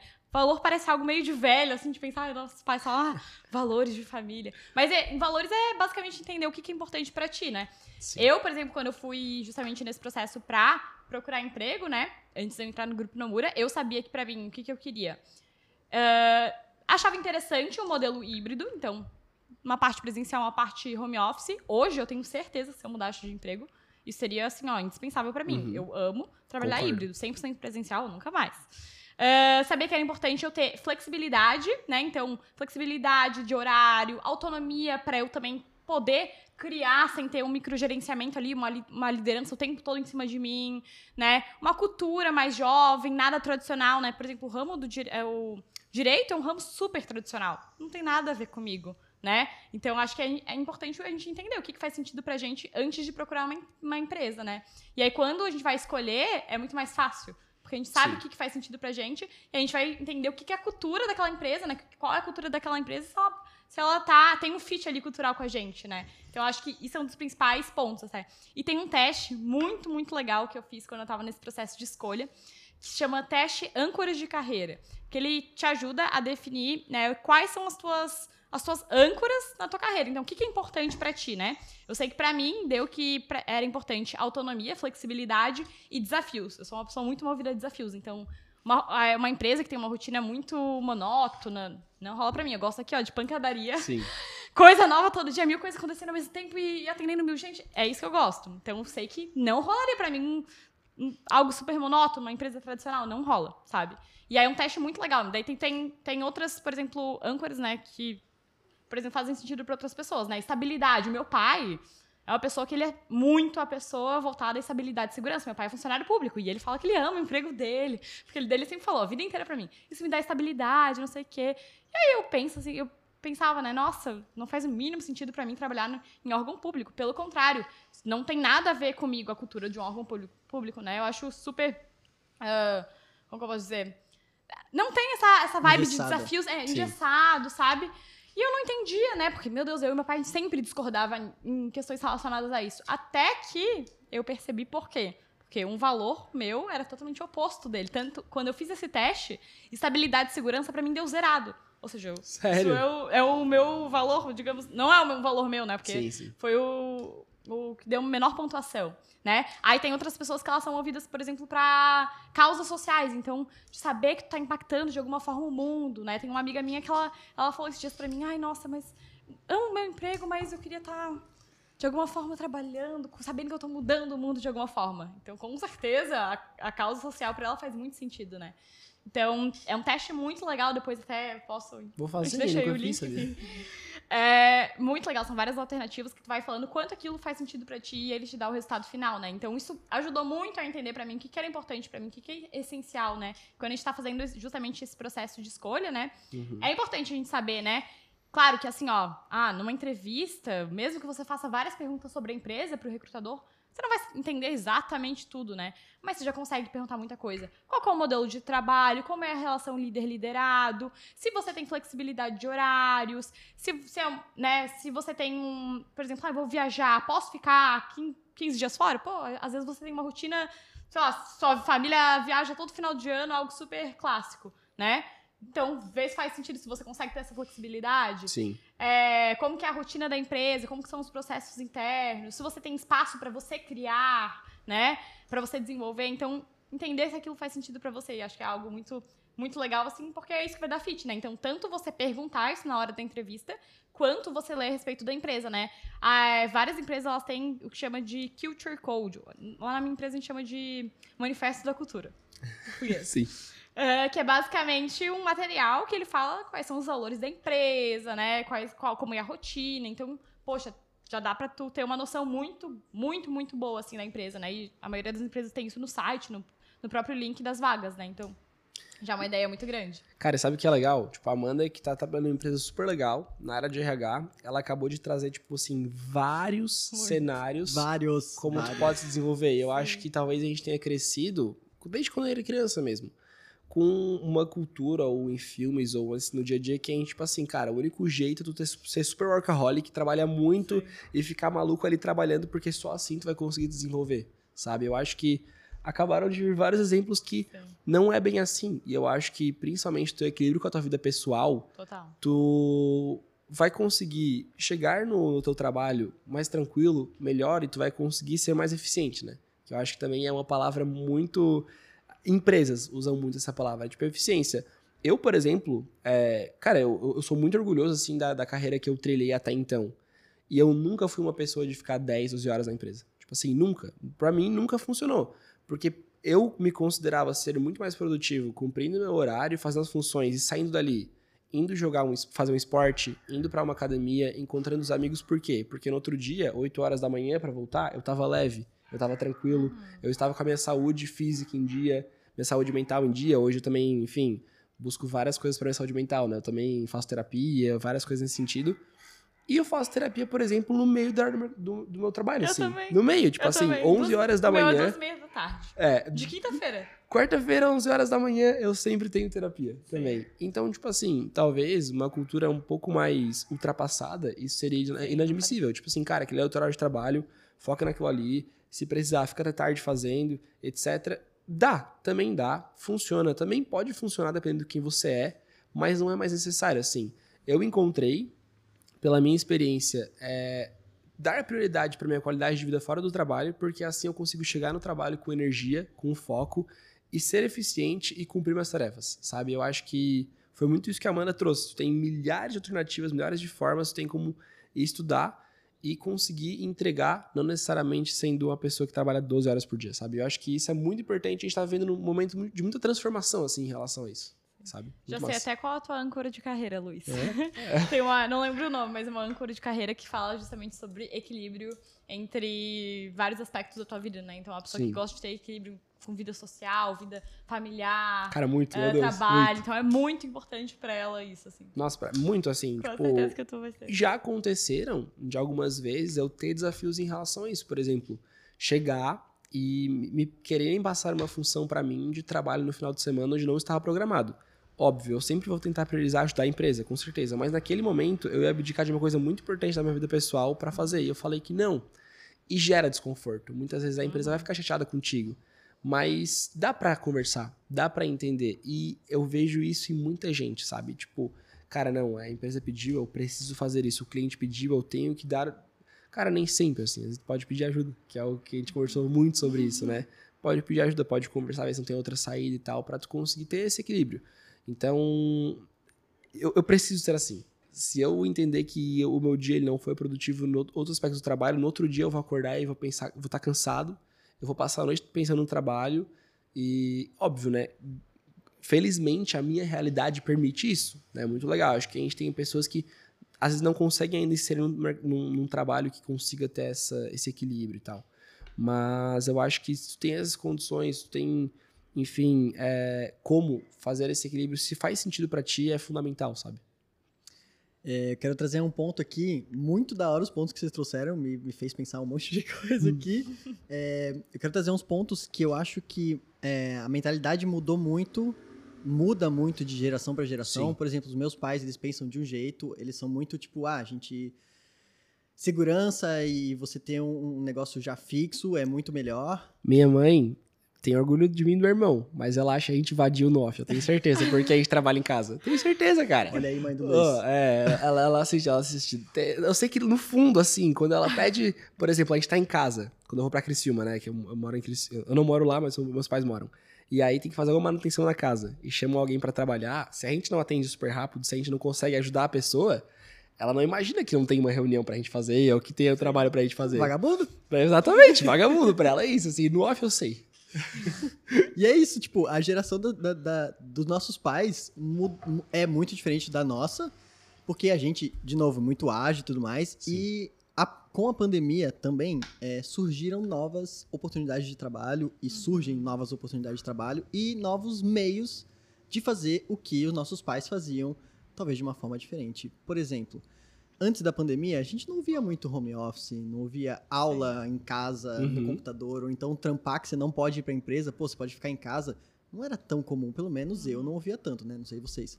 Mas com a, puta- é, com, com a pandemia, tipo, mudou muito, muitas coisas. Você pode trabalhar em casa. As empresas perceberam que, pô, elas não precisavam gastar mais com local físico e água Uhum. e café e não sei o que lá, e não sei o que lá. A pessoa pode ficar na casa dela, você manda lá uns 200 pila a mais pra ela, pronto, fica na tua casa. O rendimento é até melhor, Sim. eu acho. Segundo porque- dados. Segundo dados, Eu não sei exato. quais são, mas se a gente precisar, Exato. tipo assim, eu já vi várias pesquisas, mas eu não lembro qual é a fonte agora. Exato. E o rendimento, pô, uma coisa é você tá na empresa e ter que dar, ter que mostrar e ter que fazer tudo. Outra coisa é você tá, faz na sua casa, faz rapidão lá, vai tomar um cafezinho, sei lá, dá uma mexidinha no seu gato, volta. Você vai render muito mais.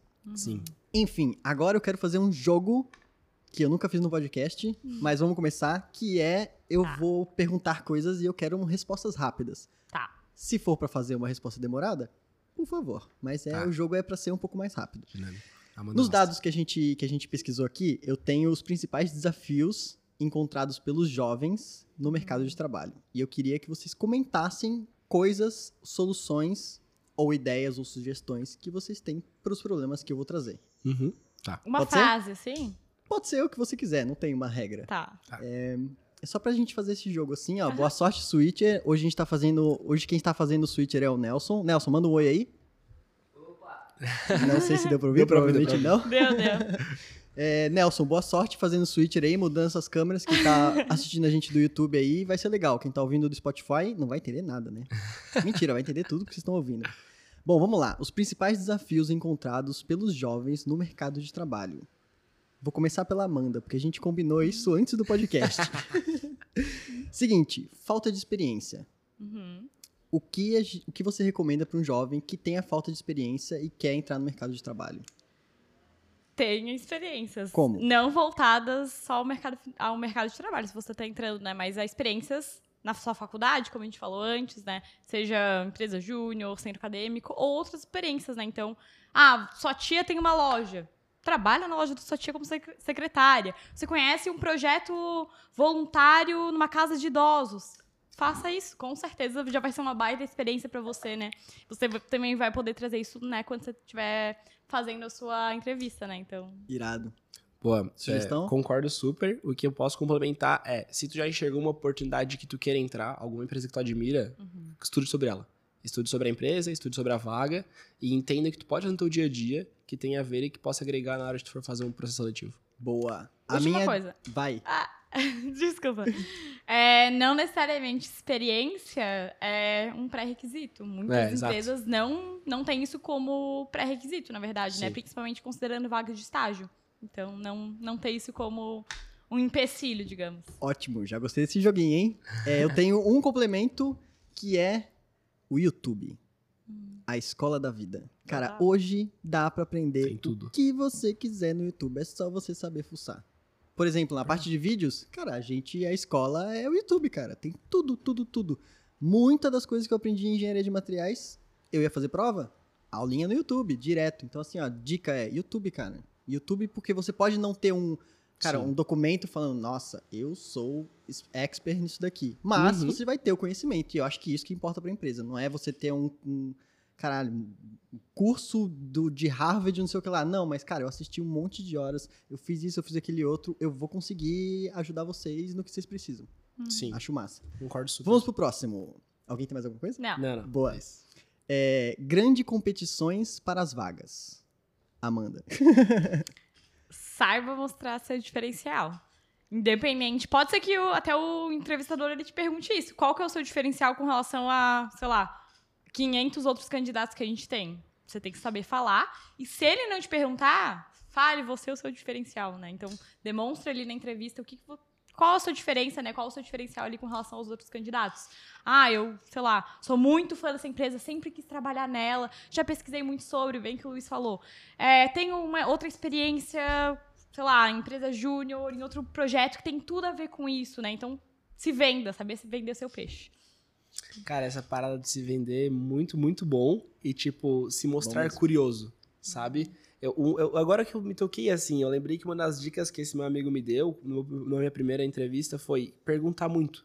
Porque quando tu Uhum. pergunta bastante sobre a empresa, sobre a área, sobre como que vai ser tua função, etc., é, a empresa começa a entender, não, ele realmente Cara, tá quer interessado. entender, ele tá interessado, ele tá querendo entender como é que vai ser o dia a dia dele. Isso ele vai, a pessoa vai ganhar muitos pontos, sabe? Porque é aquela questão. Talvez se te perguntem como que tu vai conduzir tal ação, tu ainda não sabe, né? Mas se tu se mostrar curioso e até antecipar perguntas e conseguir é, prever, pô, vou trabalhar em tal área, como é que funciona a tua empresa? Quais dados tu tem? Enfim, o que for, isso vai ser muito bom.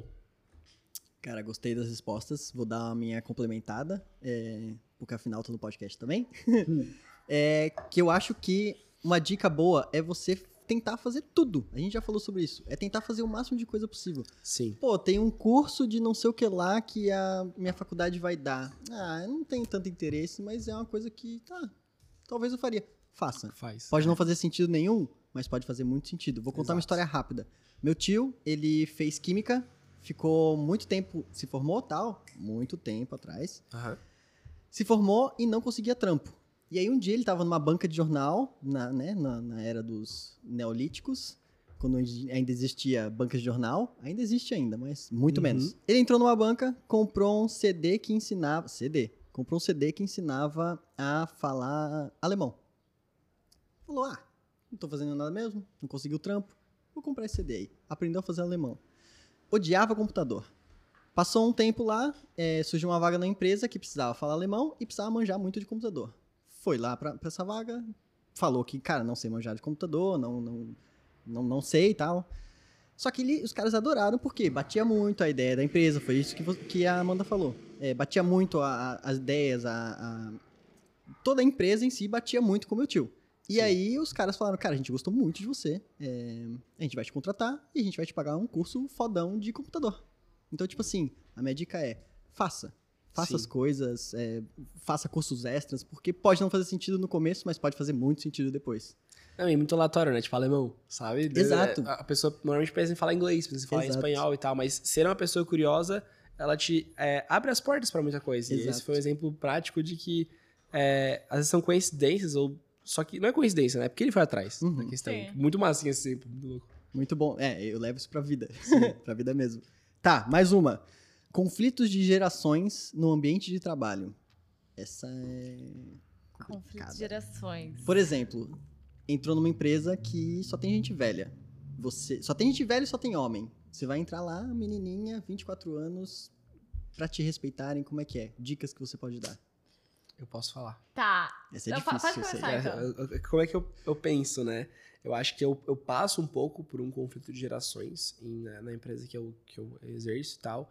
Eu acho que é muito se preparar em relação às coisas que acontecem, ter isso como exemplo e os dados também.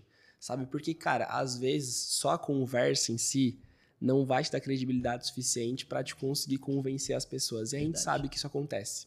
Só que se tu consegue.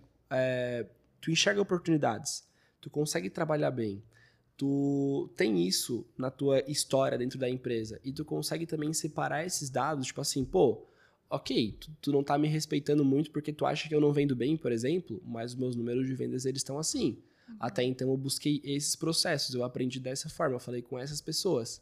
Então assim, tu vai com, começando, as pessoas vão começando a entender que, cara, na real não é porque essa pessoa é nova ou porque é, ela tem pouco tempo de empresa que ela não pode dar a opinião dela sabe? Eu acho que se ela consegue construir uma boa história e na hora de ela conversar ela tem os argumentos bons para isso, a gente sabe que isso não deveria acontecer, né? Deveria todo mundo ser resultado da mesma forma. Mas se tu quer ganhar credibilidade, cara, faz e às vezes tu tem que ter uma malandragem um pouco para também se mostrar. Isso acontece, tá? Eu, eu, por exemplo, sou uma pessoa que não gosta disso. Por exemplo, eu não gosto de postar no LinkedIn. Uhum. Não curto muito. Mas, cara, se tu é uma pessoa que faz vários posts no LinkedIn, tu aparece. Se tu tá na tua empresa, tu faz as coisas e as pessoas enxergam que tu tá fazendo as coisas, independente de quem tu for, quanto tempo tu tá lá, alguma coisa tem ali, sabe? Eu acho que esse é um ponto bem importante. No mínimo você vai ser visto, né? No mínimo Sim. você vai ser visto. Boa. Eu vou até pegar um link aí que o, que o Luiz falou. Eu, ele falou ali muito sobre fatos, né? Trazer dados. Eu vou trazer para um, uma outra vertente mais ligada ao RH, que é comunicação não violenta. Não ah, sei se vocês já ouviram falar, mas Sim. Era o próximo ponto, então gostei. Ai, top! Uh, comunicação não violenta é basicamente uma forma da gente se comunicar com as pessoas, né? Demonstrando os nossos sentimentos e as nossas necessidades. Então, por exemplo, uh, se eu fosse ter uma conversa com, com uma liderança, eu ia entender primeiro o que, que ela espera de mim, né? Também qual que é a necessidade daquela liderança que ela, sei lá, não, talvez ela não me respeite ou não me leve a sério. Qual a necessidade dela? Talvez ela ache que eu não, não tô atendendo as expectativas. Então, eu vou chegar para ela justamente com fatos, né? Comunicação não violenta, o primeiro passo é justamente isso, uma observação. Então, eu vou trazer dados. Olha, sei que talvez a gente não teve um, um início tão bem aqui na empresa, né? É, você uma vez falou para mim que eu não estava tendo bons resultados. Mas olha aqui, eu vou te mostrar o meu histórico. em outubro eu vendi isso, em novembro eu vendi isso, eu tive uma progressão de, sei lá, 120%. Uh, para esse mês eu já, já minha meta já tá já bati metade da minha meta. Então aqui ó você tá trazendo dados contra contra dados e contra fatos não há argumentos. Uhum. já é o começo né? E aí também é comunicação não violenta fala justamente sobre isso né? Qual a necessidade do outro né? Então uh, você entender o que, que a pessoa também tá esperando Sim. de você né? Será que na verdade ela tá te tratando assim né? Tem esse conflito de gerações porque sei lá porque você porque tem. São valores diferentes, né? Então você Sim. entender, sei lá, você não teve uma aproximação com ela, você também não demonstrou estar aberto para outra pessoa, né? Às vezes aquela pessoa, na verdade, ela tá te tratando assim porque é, ela não teve, não, não conseguiu criar uma conexão contigo, né? Então, às vezes, poxa, vamos almoçar hoje juntos? Daí você Sim. me conta mais um pouquinho sobre você, né? A gente nunca chegou a conversar, né, sobre a sua história, sobre o seu, seu histórico aqui na empresa, né? Me conta um pouco. É, eu acho muito massa é, e acho que o exemplo que a Amanda deu é perfeito porque muitas pessoas têm um posicionamento muito defensivo às vezes, né? uhum. né? Tipo assim, cara, pô, eu acho que tu mandou também nisso. Ah, mas eu fiz não sei o quê. Ah, mas eu fiz não sei Sim. o quê, né? E aí acho que tá exatamente o equilíbrio que a Amanda, e muito bem complementado, tá? Que tipo assim, tu pode pegar, apresentar as coisas e depois ter, justamente terminar a conversa querendo conhecer a pessoa melhor uhum. ou simplesmente falando assim, cara, eu acho que isso aqui foi legal, mas é, se para ti não fez sentido, tipo, como que eu posso melhorar isso aí para você? Uhum. Ou como que a gente pode trabalhar juntos para conseguir isso aqui, entregar isso aqui melhor para a empresa, né? Então, os exemplos que a Amanda deu foram perfeitos, assim. A gente não pode, tipo, criar uma disputa em relação a isso, porque não vai chegar a lugar nenhum, assim. Nenhum dos dois. Nenhum dos dois vai ser beneficiado, nem a empresa como uma terceira parte, sabe? Acho que terminar ainda é, com esse tipo de conversa, entendendo como que tu pode melhorar, tanto para aquela relação quanto para a empresa como um todo, vai a pessoa até fica às vezes meio Tipo, putz, eu acho que eu tava tendo um posicionamento muito ruim com essa pessoa Sim. e ela tá aqui realmente querendo melhorar, sabe? Quando acontece isso é muito impactante, assim, sabe? Tu consegue enxergar na pessoa e, enfim, né? É um momento bem, bem... Delicado. É, bem delicado, mas talvez esses momentos eles, que eles mudam, sabe? Tipo, Sim. muda a relação de alguém, muda um processo da empresa, isso é muito massa. Eu vou ser mais radical que vocês dois, concordo 100%, achei que vocês falaram bem demais, mas eu tenho uma coisa para complementar que é se você não está tendo lugar na empresa, se você não está tendo voz, ou se lá está recebendo muito, tá, não sei, se está tentando todas as formas e não consegue, não adianta você tentar mudar o ambiente de trabalho. Sim. O que você é. tem que fazer é mudar de trabalho. É, também. isso. Não, Ca- caso tu tente, total. né? Isso. Se você não consegue mudar, velho, quem tem que mudar é você. Muda Sim. de lá pra outro trampo, tá ligado? Pode ser não na hora, mas não, não vale a pena. Tem lutas que não valem a pena. Sim. É Mas- bem o que a gente falou, né? A cultura da empresa não tá alinhada com a sua cultura. Sim. E não tem como você transformar a cultura de uma empresa. Sim. Mas É. tem como você ir pra uma empresa que bate com a sua cultura. né? Exato. É verdade. Concordo. Eu tenho outra perguntinha, já que a gente tá no- nos tensos. eu tenho uma perguntinha meio tensa também. Que é como saber lidar com um não de uma empresa. Seja na entrevista, ou seja de. Como que saber lidar? Porque às vezes você quer. Nossa, velho, essa empresa é o sonho, namora essa empresa há um tempão. Que Sim. nem eu namorei a Monk muito tempo. Aham. E imagina você tá, vai na entrevista, manda bem, passa na primeira fase, passa na segunda fase, chega lá com o seu gestor e pum, recebe um não. Sim. Como lidar com isso? Porque é frustrante. Muitas vezes você vai pensar, porra, o problema sou eu, sei lá. Como lidar com isso? Acho que ter a mentalidade de que tudo é aprendizado, né? Então, uma oportunidade que você pode tirar disso é questionar a pessoa, né? O entrevistador, enfim, quem teve em contato com você, o que, que eu. Que, que eu não atendi as expectativas da empresa, né? Às vezes ele vai te falar, ah, talvez, sei lá, você não estava capacitada tecnicamente para o cargo. Tá, então eu já vou saber que se eu quero um cargo parecido com isso, eu preciso me capacitar com isso. Então eu posso ir atrás de um curso, né? Ou às vezes a forma que eu me portei na entrevista, né, não foi adequada. Por exemplo, ah, ah, você tava, sei lá, deitada na cama. Então já vou aprender que, poxa, numa- eu preciso me portar bem numa entrevista, né? Ter postura. Então acho que entender que tudo é aprendizado, né? Então, bora pro próximo, eu acho. É, eu acho que coletar feedbacks, porque, cara, eu sabia que tem um monte de empresa que fala não, que escreve feedback, mas não envia. Às vezes acontece, já aconteceu comigo de eu fazer um processo seletivo, chegar no final, tinha eu mais uma pessoa, e eu não fui escolhido. E aí, se eu não tivesse falado nada, eles não me trariam feedback. Uhum. Mas aí, no dia que eu pedi, eles já trouxeram, cara, foi isso, isso, isso. Em resumo, tu foi super bem, e chegou uma hora que a gente tinha que escolher alguém, sabe? E a partir do momento que eu tive essa conversa, eles mesmos falaram, cara, é, o processo vai abrir de novo para essa mesma vaga daqui a uma semana. Se tu quiser, tu já entra nessa etapa de funil. Então, tipo, até uma loucura porque é, eles poderiam. Acabou que eu não entrei na empresa. Eu fui para outro lugar depois e tal. Mas se eu não tivesse ido atrás, eles é, não teriam mais a oportunidade porque eu ia achar que, cara, não me quiseram, nunca mais vão querer. Mas acontece bastante hoje em dia de, tipo, tu fazer um processo seletivo e tu tem a condição de fazer novamente. Assim, eu já conheci algumas Sim, pessoas que claro. fizeram mais de um processo para entrar em um lugar. Com certeza. E aí, esse posicionamento que tem depois de receber um não, ele é muito importante. Essa pergunta é muito boa, porque tu pode ficar curioso e tu pode querer entender com o recrutador o que, que tu poderia ter feito de melhor e ir lá e aplicar isso e tentar melhorar isso. E porque tu vai chegar numa nova. num, num novo processo seletivo, eles vão verem, tipo assim, pô, essa pessoa recebeu esses feedbacks e agora ela tá aqui de novo. Já não é fácil tu ter essa maturidade, essa resi- resiliência pra, tipo assim, cara, recebi um não, mas eu quero ir de novo, sabe? E além disso, eu fui lá e melhorei. Então, perfeito, tu pode aplicar isso pro mesmo processo seletivo ou para outro também. Se o recrutador falou independente, tipo, se tu concordou ou não com o feedback, cara, tenta trabalhar ele, sabe? Porque eu acho que é, é muito difícil a pessoa te mandar isso por mal, sabe? A pessoa vai falar, não, tu não manda bem por causa disso e eu tô falando isso porque eu não curti muito você. Pode rolar, mas, gente, vamos tentar buscar entender a opinião dos outros, entender de um especialista. Tipo assim, pô, a Amanda é uma especialista em RH. Se ela tá falando um comportamento meu não tá tão legal na empresa, cara, perfeito, eu, vou, eu tenho que ouvir ela e vou trabalhar isso. Tipo, ruim não vai ser, eu vou buscar melhorar. E seja no mesmo processo ou em um processo diferente. De novo, é aquele ponto. Maturidade. né? É, exato. E não é. Às vezes não é que você não está preparado pra vaga, você não está capacitado o suficiente, às vezes é a persona da vaga, né? Às vezes só, É. não, só não fecha e não tem problema. Não é que você é menos capacitado, é menos. Digamos. né, Não é capacitado, é. Não é que você não é bom o suficiente. Sim. Mas às vezes aquela vaga não é pro seu perfil. E tudo É. bem. E também. Às vezes nem é o pode- que você procura, na verdade, também. É, é verdade. Às vezes pode acontecer de, tipo, realmente terem pessoas muito boas e alguém tem que ser escolhido. É, também. Tipo, isso é uma realidade. Eu passei por isso recentemente. Inclusive, eu fiz um recrutamento interno em que eu contrataria qualquer uma das outras pessoas, mas eu tive que escolher. Foi até difícil dar o feedback. Porque eu... os dois eram muito bons. Você vai falar o quê, né? É, Cara, tá você é muito bom, por que que você me contratou? Então, eu- eu tentei buscar com a liderança dessa pessoa, né? Porque era recrutamento interno, é, pontos que ela poderia desenvolver pra me ajudar no feedback e tal. E eu falei, cara, mas é muito bom, assim, no próximo processo seletivo. E tive o mesmo posicionamento. Caso tu queira participar de novo, eu já te coloco no fim da etapa, sabe? Porque alguém eu tive que escolher. Entende? E também ser sincero, esse ponto também é legal, assim. Então foi uma conversa super madura com a pessoa e deu super certo, porque também tem essa questão de não desmotivar ela, né? E recrutamento interno tem muito isso, né? Tipo, se tu desmotivar alguém que tá na empresa já em outra Sim. área, pode ser complicado. É. Eu tenho uma perguntinha pra finalizar. Vocês têm alguma pergunta? Porque vocês entendem absurdamente mais do que eu. Às vezes vocês têm alguma pergunta ou algum comentário muito pertinente. Por favor, essa é a hora.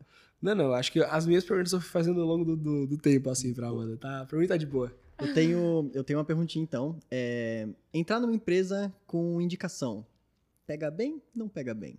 Pra Pega mim, super bem. Nossa. Perfeito. Assim, isso- a indicação, pelo menos na empresa que eu, que eu trabalho, não é fator decisivo. Ela é só mais um ponto, assim, né? Então, sim, com certeza pega bem. Alguém que tá te indicando, né? Tá falando, tá te recomendando.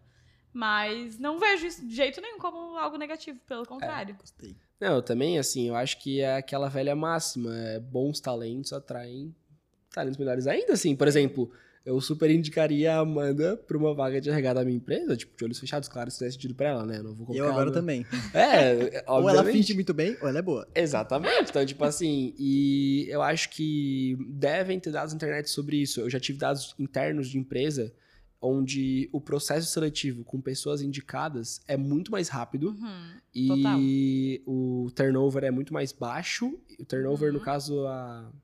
Vou colocar isso em português. De dar ruim no. É, tipo assim, a pessoa sai da empresa depois, enfim. É. É, e o tempo que as indicações ficam também é muito maior. Então, pelos dados, parece ser muito bom. É que também tem os casos de indicação, tipo, ah, É, vou bota meu primo meu aí. filho, é, É. o primo, é um pouco diferente. Mas indicações no geral, assim, quando a gente baseia, por exemplo, pô, essa, aqui é, essa pessoa aqui, sim, é minha amiga, mas ela teve tais experiências, ela manda super bem nisso, pode avaliar que eu super confio. Cara, quando eu vou indicar é assim. E eu não indico qualquer um, porque eu sei da importância de uma Sim. indicação, sabe? E isso, inclusive, é muito louco. Uma vez um professor de RH meu falou: Cara, a tua indicação ela pode ter até impacto em processos jurídicos da empresa. Se a pessoa que tu Total. indicou fizer algum problema, é, quebrar alguma lei da- empresa, tu vai ter impacto, tu pode se é, responsabilizar. Então, claro, tô falando de um caso extremo, mas eu só indico quem eu acho muito bom e eu sempre, cara, rasgo elogios pra pessoa e ainda falo pro recrutador, cara, é, pergunta sobre isso, pode descascar a pessoa se tu quiser, porque eu tenho certeza que ela vai mandar bem, sabe? E normalmente quem eu indico passa assim nos processos. Irado. Já tá no momento de dicas finais ou. Vai chegar. Tá. Eu queria trazer agora uma coisa que eu achei bem pertinente estudando esse tema, é, que são alguns dados, só vou jogar literalmente, Aham. que eu acho bem impactante, assim, é, que 9,3% da população brasileira está desempregada. Isso dá mais de 10 milhões de É, pessoas. gente. Ou seja, se você pensar, pô, 9,3, ó, não é nem 10% da população, cara, 10 milhões de pessoas é, muita gente. É maior que muitos gente. países. Exato. Nossa, é muita gente. E outro dado que eu queria também é o índice de satisfação atual com o emprego, Uhum. que chega, chega, opa, chega a 48%. Nossa, de quem que Eu é? acho que é alguma coisa interna. Ou é o meu? Acho que é o meu, É né? o seu. Pô, cara, eu Vamos, coloco, eu coloco os despertadores aleatórios, tipo, Tá creatina, sabe? E eu nem lembrava, pô. Tomou sua creatina hoje? Não, eu acho Viu? que agora era hora. Foi mal, gente. Não, imagina, pelo amor de Deus. É, tá, voltando ao índice. é, índice de satisfação Uhum. do emprego chega a 48%. Ou seja, mais da metade de todo É mundo que bizarro. trampa não é satisfeito com o trampo. Sim. Então isso é um dado Nossa. que é eu bizarro. acho muito pesado, muito pesado. Além disso, eu queria trazer uns novos empregos que eu acho também interessantíssimos Uhum. por conta da pandemia, por conta dessa nova geração que a nossa geração já é diferente da geração TikTok agora. Que, É cara, verdade. você vê uma, uma criança de, sei lá, 7, 8, 10 anos com o Fazendo celular, sucesso já. o bicho desmonta o celular, o bicho faz tudo que você faz tudo que você quiser e você tipo, cara, como é que eu imprimo um bagulho pelo celular? Você Sim. não sabe. Sim. E a pessoa de 10 anos, a criança Sim. de 10 anos tá lá dando um baile em você. Então isso é muito doido. E aí eu vim trazer alguns que eu acho que eu achei interessante porque pode ser interessante. Recrutador especializado em tecnologia. Esse é o número um Hum. de, de prováveis, não, de novos negócios, né? Novas profissões que vão bombar. Eu já fui, hein?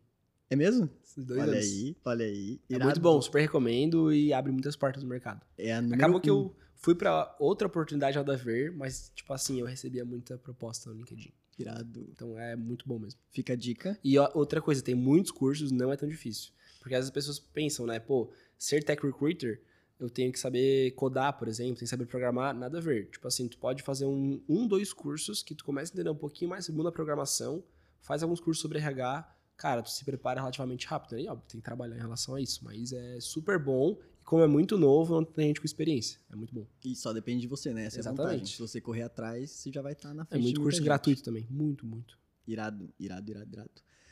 que mais? Engenheiro de confiabilidade dos sites. Porque, pô, hoje em dia, hacker e essas coisas Sim. que, cara, tudo que você faz hoje, você vai comprar um, sei lá, você vai comprar sua creatina pra tomar, você vai ter que botar seus dados de, de tudo, tudo, Total. tudo. Ou seja, é muito fácil, hoje em dia a internet é, é muito fácil conseguir qualquer Fato. dado de qualquer um. que mais? Gestor de tráfego, isso é um clássico. Uhum. É, líder de experiência do cliente, isso é uma coisa que eu acho muito que antigamente não tinha tanto. Tipo, meus pais, ah, pô, a gente vai numa pizzaria. Ah, beleza, a pizza é boa, o atendente é uma bosta, mas a pizza é boa, vamos. Sim. Se eu for numa pizzaria e o atendente é ruim, eu não volto mais. Sim. É outra Até porque coisa. tem outras empresas cuidando tanto da pizza quanto do atendimento. Exato. Aí tu vai escolher essa. Exato, ótimo ponto. que mais? Cara, analista de gestão de risco, analista de soluções, analista de design, líder de experiência do cliente, enfim, uma geração nova de empregos que estão surgindo, ou seja, novas oportunidades para essas mais de 10 milhões de pessoas e para esses Sim. 50% que estão, 52% que estão Insatisfeito. insatisfeitos, infelizes. Bom, chegou a hora de dicas. Eu queria que vocês dessem, cara, se tiver duas, se tiver três, se tiver cinco, perfeito. Dicas, não precisa ser necessariamente para quem tá procurando emprego, mas dicas que vocês achem, achem, acham pertinente, falei achem duas vezes, dicas que vocês acham pertinentes pro assunto. Começando por você, que né, Até puxou já, né? pelo amor de Deus. Top, acho que eu vou fazer um resumão aqui de tudo que Gostei. a gente falou hoje, né? Primeiro, entender o que, que você gosta, né? Então, se descobrir, né? Sim. Então, viver experiências que, que te permitam saber disso, né? Então, seja dentro da faculdade, seja fora. Depois, procurar empresas que estejam alinhadas, né, com o que você gosta, né? Então, alinhadas com a, com a sua cultura, né? E também, acho que a gente não falou sobre isso, mas acho um ponto muito importante, né? É, entender o ramo da empresa se faz sentido para você. Por exemplo, quando eu fui procurar ah, emprego, eu pensei, cara, não faz muito sentido para mim trabalhar no RH de uma empresa de logística.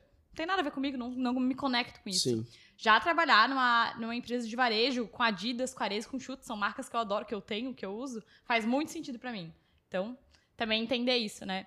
Ah, outras coisas que a gente falou, né? LinkedIn. LinkedIn, nossa, é muito, muito LinkedIn. importante. Então, um LinkedIn atrativo, né? Então, por exemplo, você descrever suas experiências, trazer competências, pedir recomendações, trazer outra coisa que é legal, indicadores. Então, por exemplo, até no meu LinkedIn, se vocês forem ver, tem indicadores de vários cargos meus. Então, eu botei, ah, ah, 90% de engajamento em ações de cultura. Uhum. Ah, sei lá, é, reconhecimentos que eu tive. Ah, eu- quando eu estava na empresa Júnior, re- é, ganhei reconhecimento de. Acho que era membro que mais representou. Ah, mai- membro que mais representou a nossa história, que era um valor da empresa. Então, trazer né, indicadores que comprovem ali, digamos, a sua competência, assim, né? Até tem um, um LinkedIn de um. De um amigo meu que ele trabalha na RD, muito legal, ele chama Gustavo Marx, e o LinkedIn dele é bem completo. Ele já me deu, inclusive, um treinamento de, sobre LinkedIn. Ótima dica.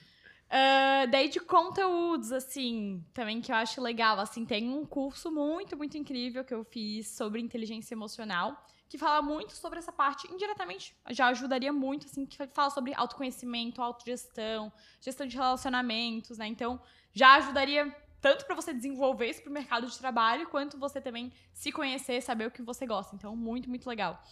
Ah, daí tem vários outros cursos voltados da Conquer também, que fazem, não sei se vocês já ouviram falar, mas... Tá gratuito direto também. É, tem vários cursos gratuitos às vezes, mas também. A maioria é pago, mas assim, ó, cursos muito, muito bons. Ahn, podcast do Bom Dia Óbvios, eu sou viciada. Que elas falam justamente muito sobre. Ah, sobre o mundo corporativo. Eu lembro de podcasts que me ajudaram justamente nesse processo decisório. assim, então, sobre coragem, sobre medo. Então, bem legal, assim. Então, seriam algumas dicas que eu traria. Nossa. E o podcast da Monkin também, né? É, É. de galho em galho. De galho. É, mas assim, é até difícil falar depois da Amanda, né? É isso Porque, que é, pô, ela é especialista no assunto, mas eu acho que o que eu mais posso agregar é, cara, se joga, sabe? Tipo assim, é, por mais que eles não, não estejam tão preparados, se jogando, tu vai entender se tu tá preparado ou não. Tu vai criar as experiências, tu vai saber o que tu pode melhorar. E tenha maturidade, ouça as pessoas, porque eu acho que nada que tu vai ouvir é por acaso sobre coisas que tu precisa melhorar. Porque uma hora tu vai se achar, tu vai se encaixar e tu vai conseguir é, alcançar os objetivos, sabe? Que de fato é tu entender, tipo, cara, não sei se eu, se eu, vou, se eu sou apto pra vaga, então eu não vou aplicar. Cara, tem um erro. Aplica, vive, faz, faz entrevista, a pessoa vai te falar por que tu não tá preparado. Ah, eu, eu preciso evoluir para um cargo. Eu tenho que falar com a minha liderança sobre isso, mas eu não sei se eu tô preparado. Cara, conversa com essa pessoa. Ela vai te falar, talvez, o porquê que tu não seja preparado. Ou tu vai ver que tu já, já está preparado, né? Então, sabendo onde tu pode melhorar, e nada melhor do que descobrir vivenciando, né? É onde tu vai conseguir, de fato, trabalhar as tuas competências e conseguir evoluir na tua carreira, né? Ou inserir numa carreira ou evoluir nela. Irado, irado, irado, irado. Eu queria complementar essas, essas dicas de vocês com comunicação é a principal forma de você, cara, Sim. tem algum problema falar com o líder, comunicação, então isso é uma coisa muito importante. E um ponto que eu particularmente acho importantíssimo é você não ter preguiça de trabalhar. Não Sim. ter preguiça de fazer um curso, de correr atrás, de ter que começar de novo, de, sei lá, ter que se aprimorar com algumas ferramentas, algumas coisas assim. Então, tipo assim, vale a pena. Vai vale. atrás que vale a pena e. Conhecimento acho... nunca é demais. Exato, exato. Bom, essa câmera aqui, Nelsinho. Gente, conversamos aqui com o Luiz e com a Amanda. Queria agradecer a presença deles. Queria agradecer aos nossos patrocinadores, que eu deveria ter falado no começo, mas eu não falei, porque a minha memória é ruim. Se você ouviu esse podcast inteiro, você sabe disso. É, queria agradecer, primeiramente, a Monkin, que, se, que é esse espaço e tá esse podcast sensacional, que eu adoro. Queria agradecer a Move Locadora, queria agradecer a, a Kat e o Link Lab por cederem esse espaço também maravilhoso pra gente. E é isso, gente. Alguém quer dar um recadinho pro papai e pra mamãe? Manda um beijo. Não, não. Quer dizer, sim, na verdade, né? Um, não, não. Um beijão pra todos que estão nos assistindo, mas é, agradecer a mesma oportunidade. Acho que é a segunda vez que eu tô aqui já, então, pô, pra mim é sempre uma honra e sempre muito enriquecedor, né? Ainda mais com especialistas no assunto. Também agradecer a oportunidade, né? Espero que eu possa ter ajudado outras pessoas, né? A se inserirem no mercado de trabalho, ou enfim, dar alguns insights para quem também já trabalha no mercado de trabalho, né? Às vezes quer mudar de carreira, enfim. Sim. Bem demais. Adorei, gente. Obrigado pelo papo. É isso. Tchau. É isso.